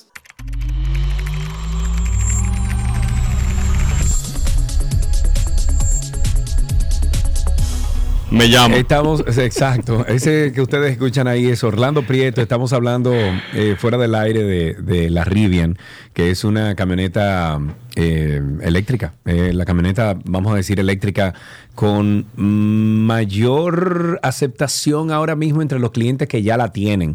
Eso lo busqué el otro día y lo vi ahí, Orlando, y me pareció muy interesante. Recuerden que Rivian, el 49% de las acciones creo que fue eh, la De compró Amazon. Ford. No Ford. Ah, Ford, sí. Ford Amazon yo sé que tiene una de las compras más grandes, son como 100 mil vehículos que compraron a largo plazo para su distribución. No sé en qué está eso, pero... no, lo que pasa es que eh, Amazon lo que está utilizando es la plataforma de Rivian para hacer las vans que son eléctricas. Es correcto. Exacto, pero, pero Ford compró las acciones, o sea, creo que fue 49% de las acciones. De, Yo llegué a leer un artículo que las personas, como, como había una lista de espera bien larga, por el turno, ah, entiendo, si te dicen ahora mismo, mira, te la entregamos en abril 2024, por el turno, había personas dando más de 20 mil dólares, solamente No. por el turno. Para que, mira, yo la pido ahora y la mía es para el 2025 y yo te doy por tu turno de abril, yo te doy 25 mil dólares adicionales. una El locura. diantre. A ese nivel está el, el- el Además, deseo que de... ya lanzaron la nueva SUV también. No sé si la has visto ahí en algunos videos de, de YouTube. Y está preciosa. Está muy chula, sí. Parece un carro normal. Ujú. Como, bueno, normal entre comillas, normal. Bueno, y de- tiene fuera un, de que tú estoy viendo aquí que tiene un rango de 400 millas, que estamos hablando de 500 y pico de kilómetros, y la camioneta tiene un rango de 410 millas, o sea que los dos eh, tienen rango bastante interesante para... Yo he visto aquí en Punta Cana, hay, he visto como cinco aquí en Punta Cana ya. Yo he visto un par de Rivian aquí en la calle. Hay una verde espectacular. Sí, sí, sí, cada vez sí, que está un semáforo. Bueno, Se ya ve que saben, vivimos los dueños de Rivian, eh, Orlando y yo queremos una vuelta. Vamos a empezar entonces por dónde, Orlandillo. Bueno, empezamos, eh, salió, la semana pasada había mencionado todo el tema del cambio de, de passkey, de, bueno, de Google a passkey ya en vez de claves, que dijo, óyeme, el hecho de que Google ya le dé ese voto de confianza tan fuerte eh, debe marcar un inicio en la industria y bueno, ya WhatsApp es, diría yo, el primer tema grande, todavía Ay, solamente ay, en Android. Espérate, espérate. Por unos temas. ¿Viste quién está dentro de WhatsApp?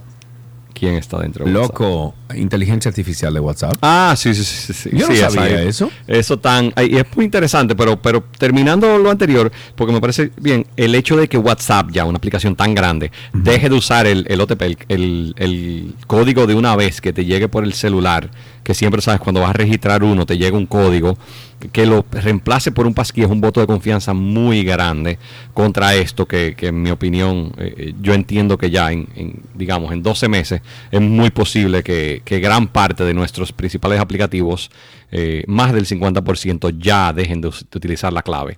Eh, por Claro. fin, que no es el mejor mecanismo. Mira, ahí, Entonces, te, ahí le dije a la inteligencia artificial, hola, te presento Orlando. Y dice, hola, a pleasure to meet you, Orlando. How can I assist you today? que no lea los chats anteriores para que no tenga contexto. que se pone loca. 829. si, oye, si lee los chats tuyos y míos, sale loco. Bueno, bueno, bueno.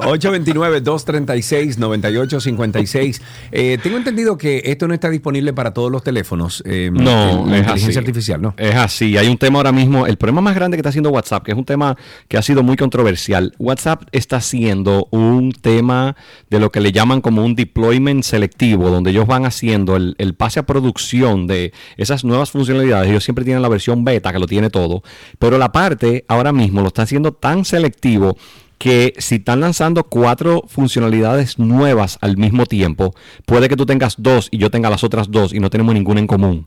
Lo cual es súper complejo porque tú dices, a mí, a mí me pasa, muchas personas me dicen, óyeme, ¿cómo lo activo? Y le digo, óyeme, la única opción es actualice y reza. Sí, Eh, porque realmente hay muchas funcionalidades que la van sacando. Anteriormente lo hacían por regiones, que lanzaban primero Estados Unidos y todo, pero ahora mismo son tan avanzado el protocolo de ellos de desarrollo que lo hacen por perfiles de usuarios.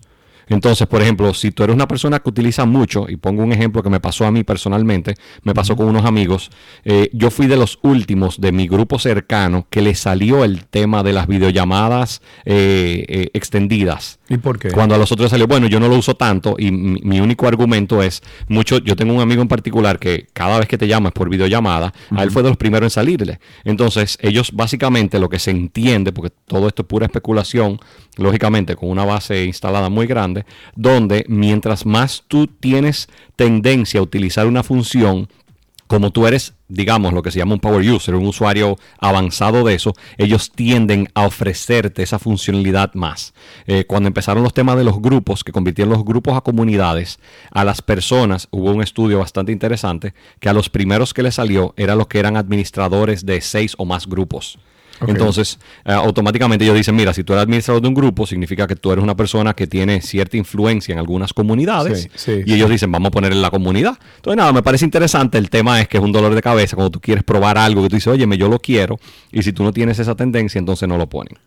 Pero bueno, hay que ver. 829-236-9856. Nuestro teléfono aquí en 12 y 12. Estamos ahora mismo hablando con Orlando Prieto. Es experto en tecnología y estamos hablando de todo un poco. Si usted quiere integrarse, lo puede hacer ahora mismo. 829-236-9856. ¿Qué más? A finales de la semana pasada salió una noticia interesante con la- el tema de Starlink y el servicio de, de celular satelital, donde ya lo anuncian oficialmente para el 2024. Y un tema muy interesante es que lo están anunciando eh, lo que ellos le llaman Direct to Cell, que es directo al celular. Entiéndase, en algún momento se había conversado que podían existir dispositivos con alguna funcionalidad especial para esto y ahora mismo ellos están ya oficialmente anunciando solamente mensajes de texto, lo que se llaman los SMS inicialmente, pero el celular no va a necesitar ningún tipo de conectividad adicional a la que ya tiene. Wow. Eh, entonces es, eh, es algo bastante innovador. Todavía no queda muy claro, pero todo indica que lo van a hacer por mecanismo de eSIM, que tú tienes la ventaja de que lo puedes configurar y los- la mayoría de celulares media y alta gama de, de los últimos dos años tienen la opción de tú tener múltiples eSIMs y tú los prendes y los apagas según necesitas. Sí, Entonces, así es. s- si estás en un lugar que no tienes conectividad, tú simplemente tendrías que encender el de Starlink y vas a tener conectividad. Todavía no queda muy claro, pero hay muchos rumores importantes de que esto puede ser hasta un tema de que ellos agrupen, hagan lo que le llaman como un bundle. eh, con lo que es un, el plan mismo El del, Starlink. del Starlink en Internet. Entonces podría ser muy interesante el uno Uf, tener ese tipo de, capacidades. Aunque todavía es mensaje, pero imagínate tú, tú estar en el medio de nada y Claro, poder loco. enviar un mensaje, aunque sea, señores, estoy, todo está bien, o, eh, tú, tú en el pico, por decir algo. Mira, claro. estoy bien y, y pongan esto. O sea que... Y, y si eh, podemos mandarle la coordenada, por ejemplo, de, de, de donde estamos, mucho mejor. Claro, si puede, óyeme, cualquier, por, la realidad es que por mensaje de texto puedes mandar un millón de cosas. Sí. Todavía no queda claro si solo texto, pero hasta por solo texto simplemente hay, hay muchos apps que simplemente das un copy paste a la coordenada y lo abren en un Google Maps. Claro. Entonces hay alternativas. Quizá no puedas mandar, en- en- inicialmente no puedas mandar un, un mensaje de voz, obviamente, porque eso tiene, aunque es un SMS, técnicamente tiene eh, unas capacidades diferentes. Pero óyeme, me parece interesantísimo tú estar conectado en todos los sitios. Tenemos a tiene. Juliana en la línea, tiene una pregunta para ti, Orlando. Juliana, qué mala es. Perdón, eh, ¿cuál es tu pregunta para Orlando? Gracias. Eh, los que cometimos el error de descargar iOS 17 Uy, en iPhone. hay pila, óyeme, ¿Qué hay baterías hago? hasta dañadas. ¿Qué Bueno. hago? Ya- llamo mañana y pregúntale a Víctor. no, No, no. No, mira, es un tema. Tengo entendido, tengo entendido que sale ya el 17.1 Sí, la semana que sí, viene, ¿no? sí, sí, Se- bueno, no se sabe la fecha exacta, pero sí. Eh, por lo menos aquí- no tengo la fecha perdón, exacta. Perdón, perdón. Si lo Hace leíste, si no la leído. una hora que el portal BGR dice... Tú estás demasiado avanzado. Yo hace Ah. una hora yo no estaba leyendo noticias, pero Bueno. sí. Qué bueno, mejor todavía. Dice iOS Eh, 17.1 RC ya está disponible para developers y sale la semana que viene ya para todo el mundo. Sería un éxito. Mira, hay muchísimos temas de verdad. Hay alternativas, pero son súper, súper complejas. Yo lo que le digo a todo el mundo, realmente, espera, ya debe casi salir. Y bueno, ojalá y tengas el iOS 17 y no sea con un iPhone 15. Porque en el caso de iPhone 15 sí, el dolor de cabeza es mucho más grande. Eh, y nada, no, no voy a opinar mucho ahí. Hay, hay unos temas hoy, en nada, muy complicados. Ok, ¿qué otra cosa tienes por ahí ya para finalizar? Salió el, eh, ya desde hace dos semanas, había mencionado, salió todo el tema Microsoft Copilot y la parte interesante, todo el que tiene Windows 11, porque me han preguntado muchísimo, si, si no te sale, simplemente tienes que hacer una actualización. Le va a salir un icono abajo, porque la gente dice, ¿cómo lo utilizo? Sale un icono abajo que parece un poquito al de Edge, tiene eh, un, iconito de, dos colores, que, que básicamente permite en cualquier aplicativo inicialmente de Microsoft, cualquier, eh, uno puede hacer cualquier tipo de preguntas y empieza ya a responderlo. Funciona todo lo que son la suite de Office, eh, funciona dentro del mismo sistema operativo y hasta dentro del buscador, que viene siendo, digamos, la forma fácil de explicar Copilot es el ChatGPT de Microsoft. Y está basado en ChatGPT, o sea que está súper cómodo, principalmente para cosas de trabajos donde hay que escribir y redactar algo interesante. Me parece. Bueno, eh, dice que también hay un Mac OS 14.1 eh, que es para developers, que está disponible también para aquellas personas que quieran punchar como usted. Orlandillo, gracias por todo entonces. Eh, hablamos la semana que viene. Orlando estuvo con nosotros hablando de estas informaciones del mundo de la tecnología. Ya regresamos.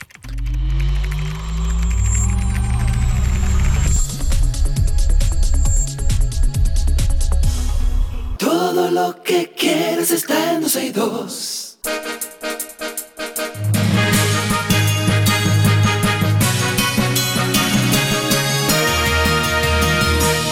Vámonos con algunas informaciones actualizadas. El Cuerpo Especializado de Seguridad, Seguridad Fronteriza, CESFRONT, entregó diversos productos al Cuerpo Especializado de Control de Combustible que serían introducidos al país de manera irregular y que fueron incautados en diferentes operativos. En estos operativos realizados en el último mes y medio se incautaron 3.637 paquetes de cigarrillos, 9 cajas de whisky, 20 cajas de cerveza, 1.351 cajas de ron, 11 cajas de vino tinto, 509 en envases y galones de clerén, en cumplimiento con lo establecido con el decreto 5521. Además, Karina, el otro día visité una tienda de, de drones, eh, se llama Drone Santo Domingo, que está ahí en la Plaza Central, y me enseñaron los drones que están utilizando en la frontera. Oh, bueno. Yes. Sí, son unos drones grandísimos. Buenísimo, me encanta la tecnología para el uso de la seguridad. Vámonos con Operación Gavilán. paloma por querer ser gavilán.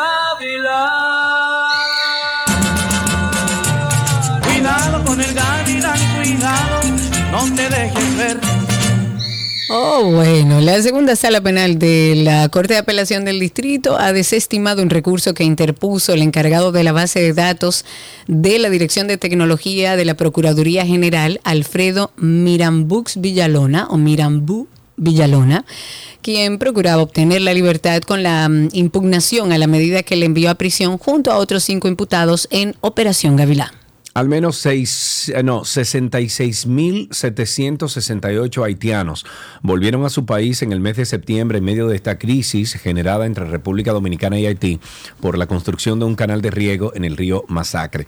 Los nacionales regresaron a su país ya sea de manera voluntaria o por las deportaciones realizadas por las autoridades y de acuerdo con los datos, por los puntos fronterizos oficiales, Anse Pitré y Belade y Malpati y Juana Méndez fueron deportados 13.364 hombres, 2.000, bueno, un sinnúmero de personas. En total, 67, 66.768.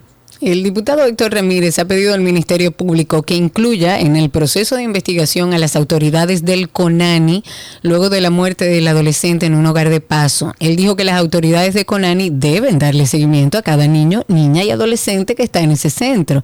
Y ya se ha hecho costumbre los incidentes con ellos en los lugares que se suponen son seguros y deben ser cuidados. Por eso ha pedido al Ministerio Público que se encargue de investigar. La Policía Nacional ha informado que sus agentes detuvieron a un antisocial quien junto a otro hombre en proceso de identificación mantenía en zozobra a los residentes de distintos sectores del municipio de Los Alcarrizos y se trata de Johansel o Johansel Vázquez, alias Ñoño, quien fue apresado en los alrededores del hospital Vinicio Calventi y a quien se le atribuye, perdón, la comisión de por lo menos 13 asaltos. Finalmente, y antes de eh, finalizar, eh, valga redundar, el Ministerio de Medio Ambiente y Recursos Naturales ha iniciado un proceso de consulta nacional sobre el programa de la ONU para el medio ambiente que procura un instrumento jurídico internacional que transforme la forma de producir, usar y desechar los plásticos. Cristi, guarda eso y vamos a hablarlo mañana con espérate, Nelson. ¿Dónde fue que yo vi? eh, estaba viendo un documental eh, de, Dios mío, de Ruanda. Ruanda, ¿qué se de llama? Ruanda. Ujú. Ajá. Tú sabes que allá desde el año 2007 está prohibido el plástico de, de un solo uso. Pero claro. Pero hace rato.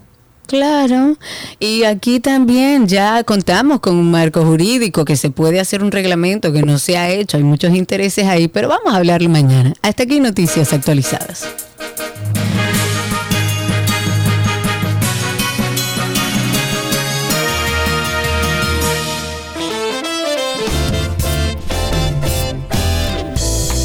Tiempo de decir hasta tomorrow. Gracias por la sintonía. Ustedes mañana a las 12 del mediodía. Acompáñenos, acompáñenos aquí en vivo si pueden. Si no, nos escuchan a través del podcast de 12 y 2. Tan sencillo como usted ir a Google y poner Karina Larrauri Podcast o Sergio Carlo Podcast. Y ahí salen los dos, Karina y Sergio After Dark y también 12 y 2. Y yo me voy a despedir de la gente de Twitter Spaces para que no me pase lo de ayer. Adiós señores, voy a cerrar esto. Será hasta mañana. Chao, chao.